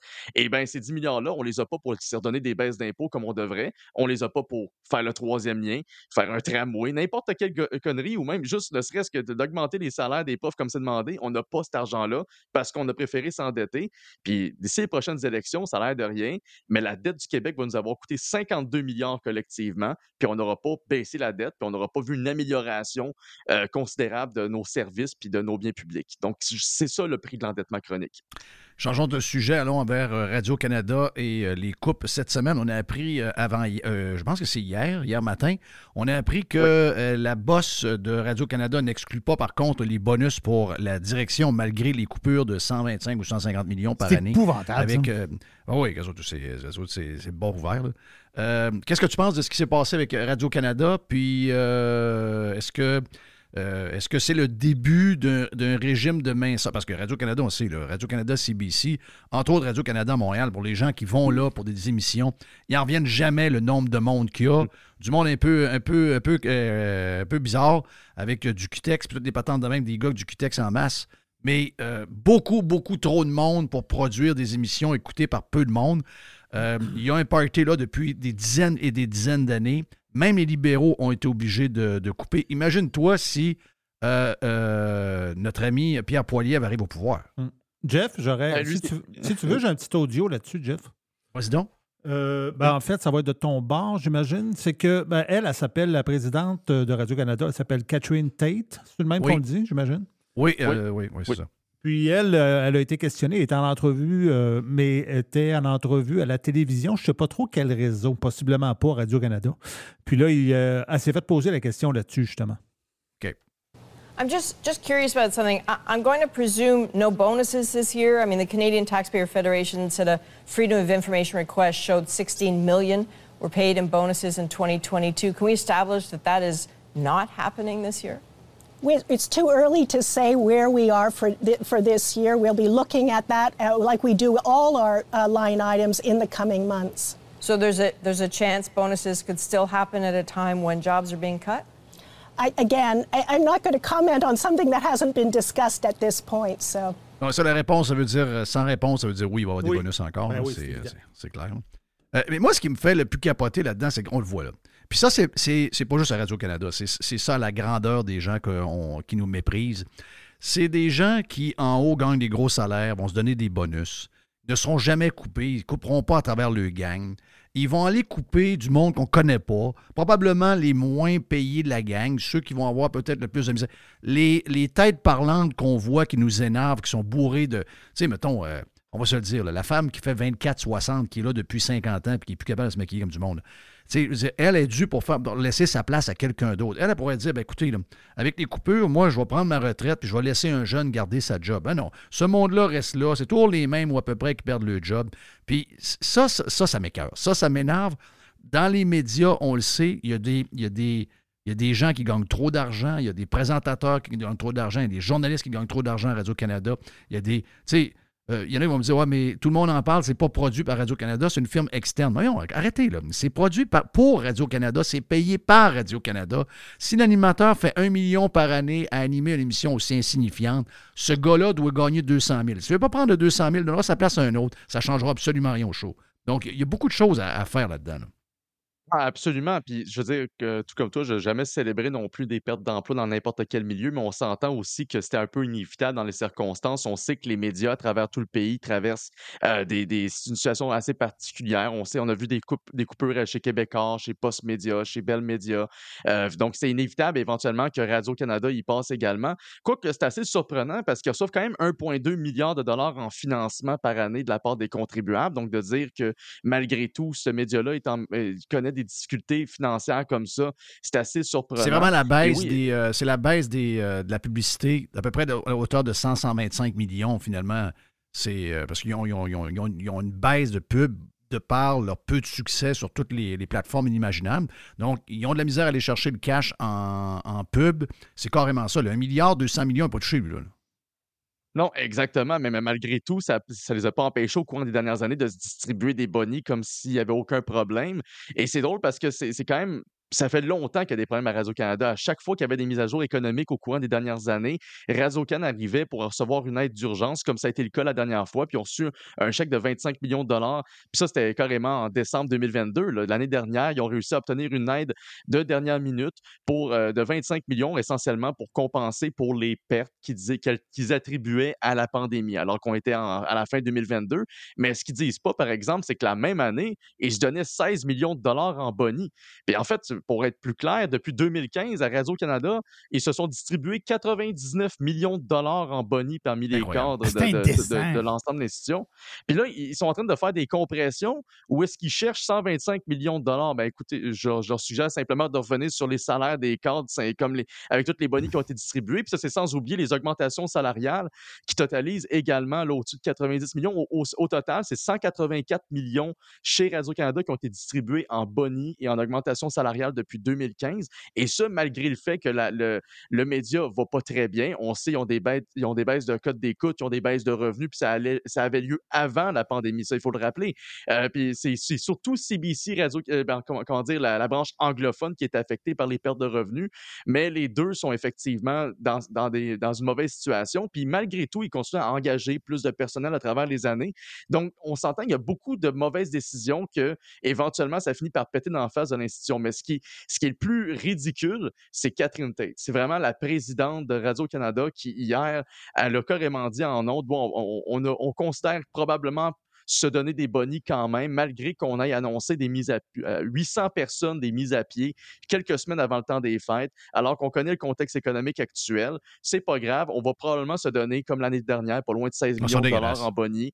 Puis on s'entend que c'est 16 millions c'est de l'argent des contribuables aussi, ces, millions de dollars-là en boni. Puis on voit que leurs médias ne sont pas performants. La preuve, ils doivent couper le 10% de leur personnel, mais ils se donneraient des bonis. Il n'y a aucune institution sur Terre qui ferait ça, ou du moins aucune institution respectable. Ça, c'est sûr et certain. Mais malheureusement, Radio-Canada est prête à descendre à ce niveau-là. On va maintenir la pression parce qu'il faut le rappeler que ces histoires de bonis-là, c'est effectivement la Fédération canadienne des contribuables qui a sorti ça en mars dernier. Puis on est quand même surpris que ça revienne dans, les parages médiatiques ces temps-ci, mais on va talonner Radio-Canada pour éviter que ces bonis-là soient à nouveau, ça c'est garanti. Dernier sujet pour euh, aujourd'hui.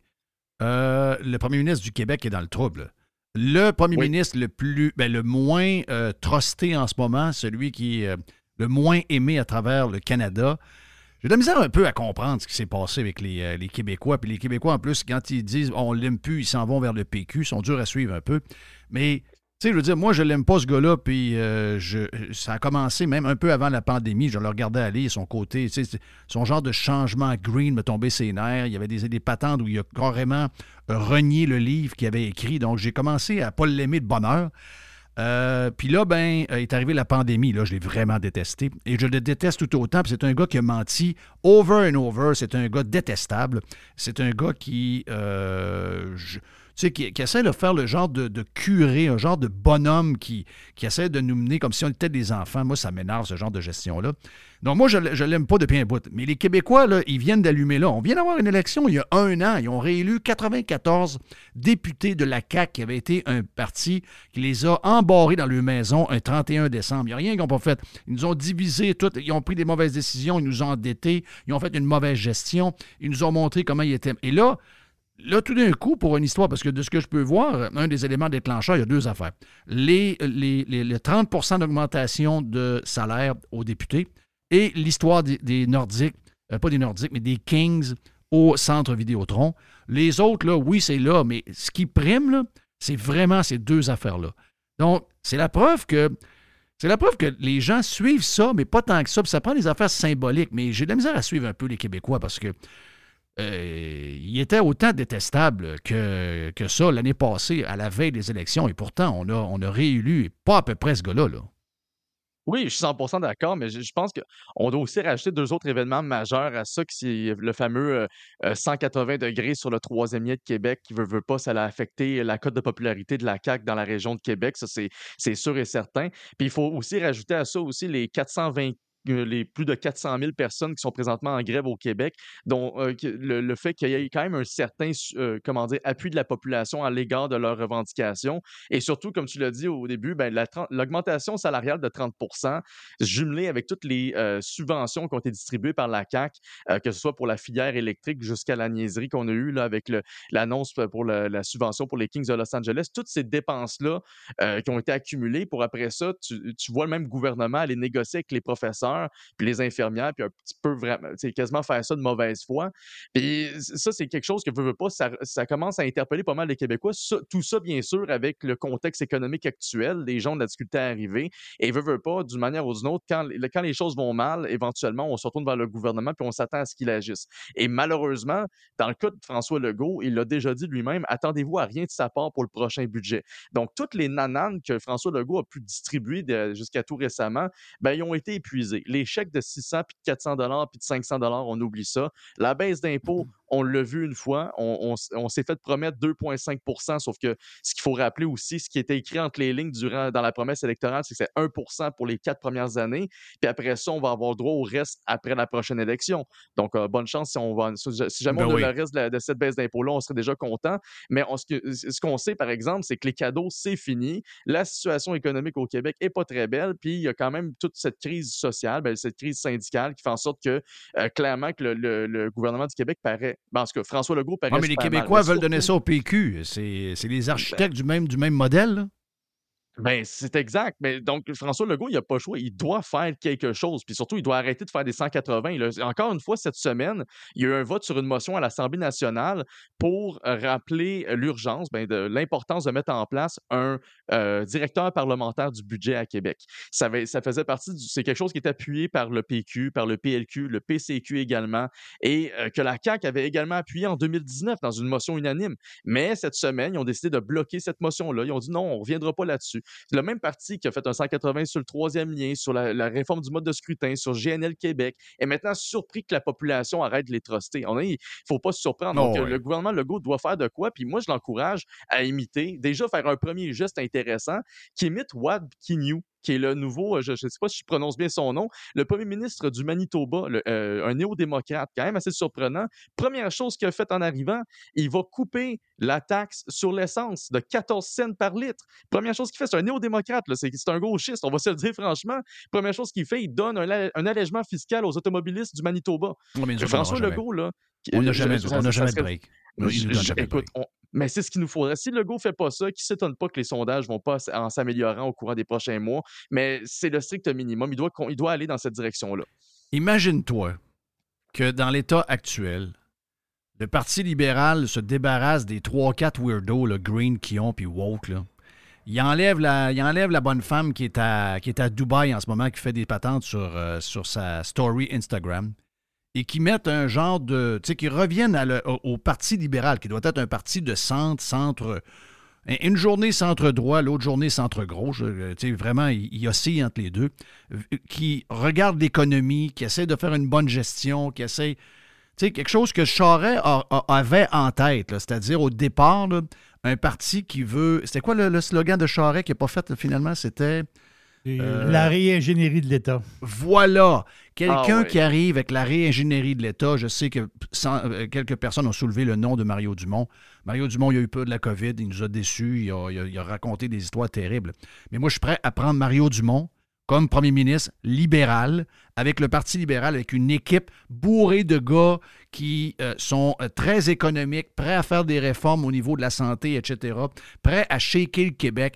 Si le Parti libéral n'était pas pogné dans sa nouvelle patente QS Green, ce parti-là serait en avance actuellement avec 40-41% des intentions de vote. Si le Parti libéral était un parti qui était le, Parti libéral qu'on connaît, mais là, ils l'ont échappé complètement. Et euh, je sens sens pas cette soif-là avec le Parti conservateur du Québec. Je sens pas, euh, je sens pas, je sais pas, je sens sens pas de plateforme euh, économique euh, intéressante. Puis je sais pas, il y a, quelque chose qui, cloche un peu. Je ne réussis pas à mettre le, doigt dessus. Mais si le Parti libéral, et moi je suis pas libéral zéro, là, si le Parti libéral était un parti qui, se rappelait qui il est, en ce moment, crisserait probablement à la prochaine élection la plus grande défaite qu'un parti politique provincial aurait jamais eue. Malheureusement, ils ne sont pas assez fous, assez brillants pour le faire. Ils sont assez fous pour rester le même. Ils vont disparaître en étant ce qu'ils sont. Puis ils vont perdre tout le monde. Donc, ils vont, donner le, prochain gouvernement à une gang de juniors, Canimero et compagnie, qui sont pas très forts, le PQ, puis sont, on va se le dire, une genre d'autre version de la CAQ. Il n'y aura pas grand-chose de différent entre la CAQ et le PQ. Ça, c'est, c'est probablement ce qui est le plus triste dans toute l'histoire. Donc, euh, on souhaite d'avoir un peu plus de, de- d'offres politiques parce qu'en ce moment, sérieux, écoute juste les discours de GND, ça fait dur. C'est quasiment si Émilise Lessard-Terrien est venue l'aider quasiment là, à ce stade-ci. Ça vient que. Je dis pas, j'ai pas vraiment écouté beaucoup de leurs discours pour être bien honnête, mais c'est vrai que, mettons qu'on regarde l'alternative comme le Parti québécois ou, ou même euh, Québec solidaire, c'est pas des alternatives euh, qui sont nécessairement meilleures que la CAQ dans, dans ce qu'ils offrent présentement. C'est généralement plus de taxes, plus de dépenses, euh, je- et c'est plus de, de pied à terre devant les syndicats GND, il veut, il veut taxer les épiceries. Là, là. Ben, Très c'est bonne ça. idée. Que c'est ça. Faut, faut pas avoir trop de grosses attentes. Puis le PLQ, ce qui est le plus décevant, c'est qu'ils attendent avant 2025 pour, se nommer un nouveau chef. Ça va laisser à peine un an pour leur nouveau chef pour qu'il se fasse connaître par le public parce que ça risque possiblement d'être un parlementaire qui est pas très connu ou quelqu'un de l'extérieur qui n'a pas encore une notoriété publique très, très développée. Puis ils vont avoir à peine un an pour le faire rivaliser. Mais il n'y a personne dans l'ancienne gang des libéraux qui est capable d'aller. euh, Une gang, là, les anciens, là, les, une dizaine, une douzaine de gars qui arrivent, de filles, qui étaient là avec Charret, qui étaient là avec Couillard, les bons, là, qui sont. qui disent Hey, un peu, tassez-vous, gang de pas bons, tassez-vous les QS de la gang, tassez-vous les trop green, on reprend le contrôle du parti puis on le met douette. Il n'y a personne qui, même, je dirais, euh, derrière les portes fermées, qui le fait. C'est inquiétant, ça, là. là. Ben, à ce stade-ci, honnêtement, ça, c'est- ça ne regarde que moi et non la FCC, mais j'espère quasiment voir juste Jean Charest revenir en politique au PLQ. Je sais J'ai dit la même chose pas, dernièrement. mais- J'ai dit la même chose. Je suis pas un grand fan de Jean Charest. Mais si demain Jean Charest se présente avec les libéraux, je vote libéral. Est-ce que ça a l'air ridicule comme affirmation, mais depuis aussi longtemps que, le, que le Jean Charest est parti du PLQ, puis que le PLQ essaie de faire tout en son, pouvoir pour effacer la moindre trace de passage de Jean Charest dans le parti politique, parce que c'est ce qu'ils font depuis 2012 avec, euh, avec Couillard et avec Anglade, c'est il faut absolument qu'on change notre image, qu'on démontre qu'on n'est pas corrompu, puis que c'est un peu ça qu'ils essaient de démontrer, de montrer leur brand qui est super beau, honnête, euh, transparent, puis inquiétez-vous pas, on n'est pas les libéraux de Jean Charest. C'est le mot d'ordre depuis plusieurs années. Et pourtant, à chaque année, ils ont perdu en popularité, ils ont perdu en donateurs, ils ont perdu en membership. Donc, je veux dire, est-ce que se débarrasser du passage de Jean Charest au PLQ, de se débarrasser de son image, ça a été gagnant pour le PLQ à ce stade-ci? Je pense que la poser la question, c'est y répondre. Nous sommes prêts. Nous, sommes, prêts. prêts. Nicolas Gagnon, contribuable avec un S.ca. Merci à toi, merci à Jerry, merci à tous ceux qu'on a eus sur le live et également sur le Prime. Voilà pour aujourd'hui, mercredi. Demain, grosse journée, c'est jeudi. On lance le week-end avec l'aubergiste. See ya!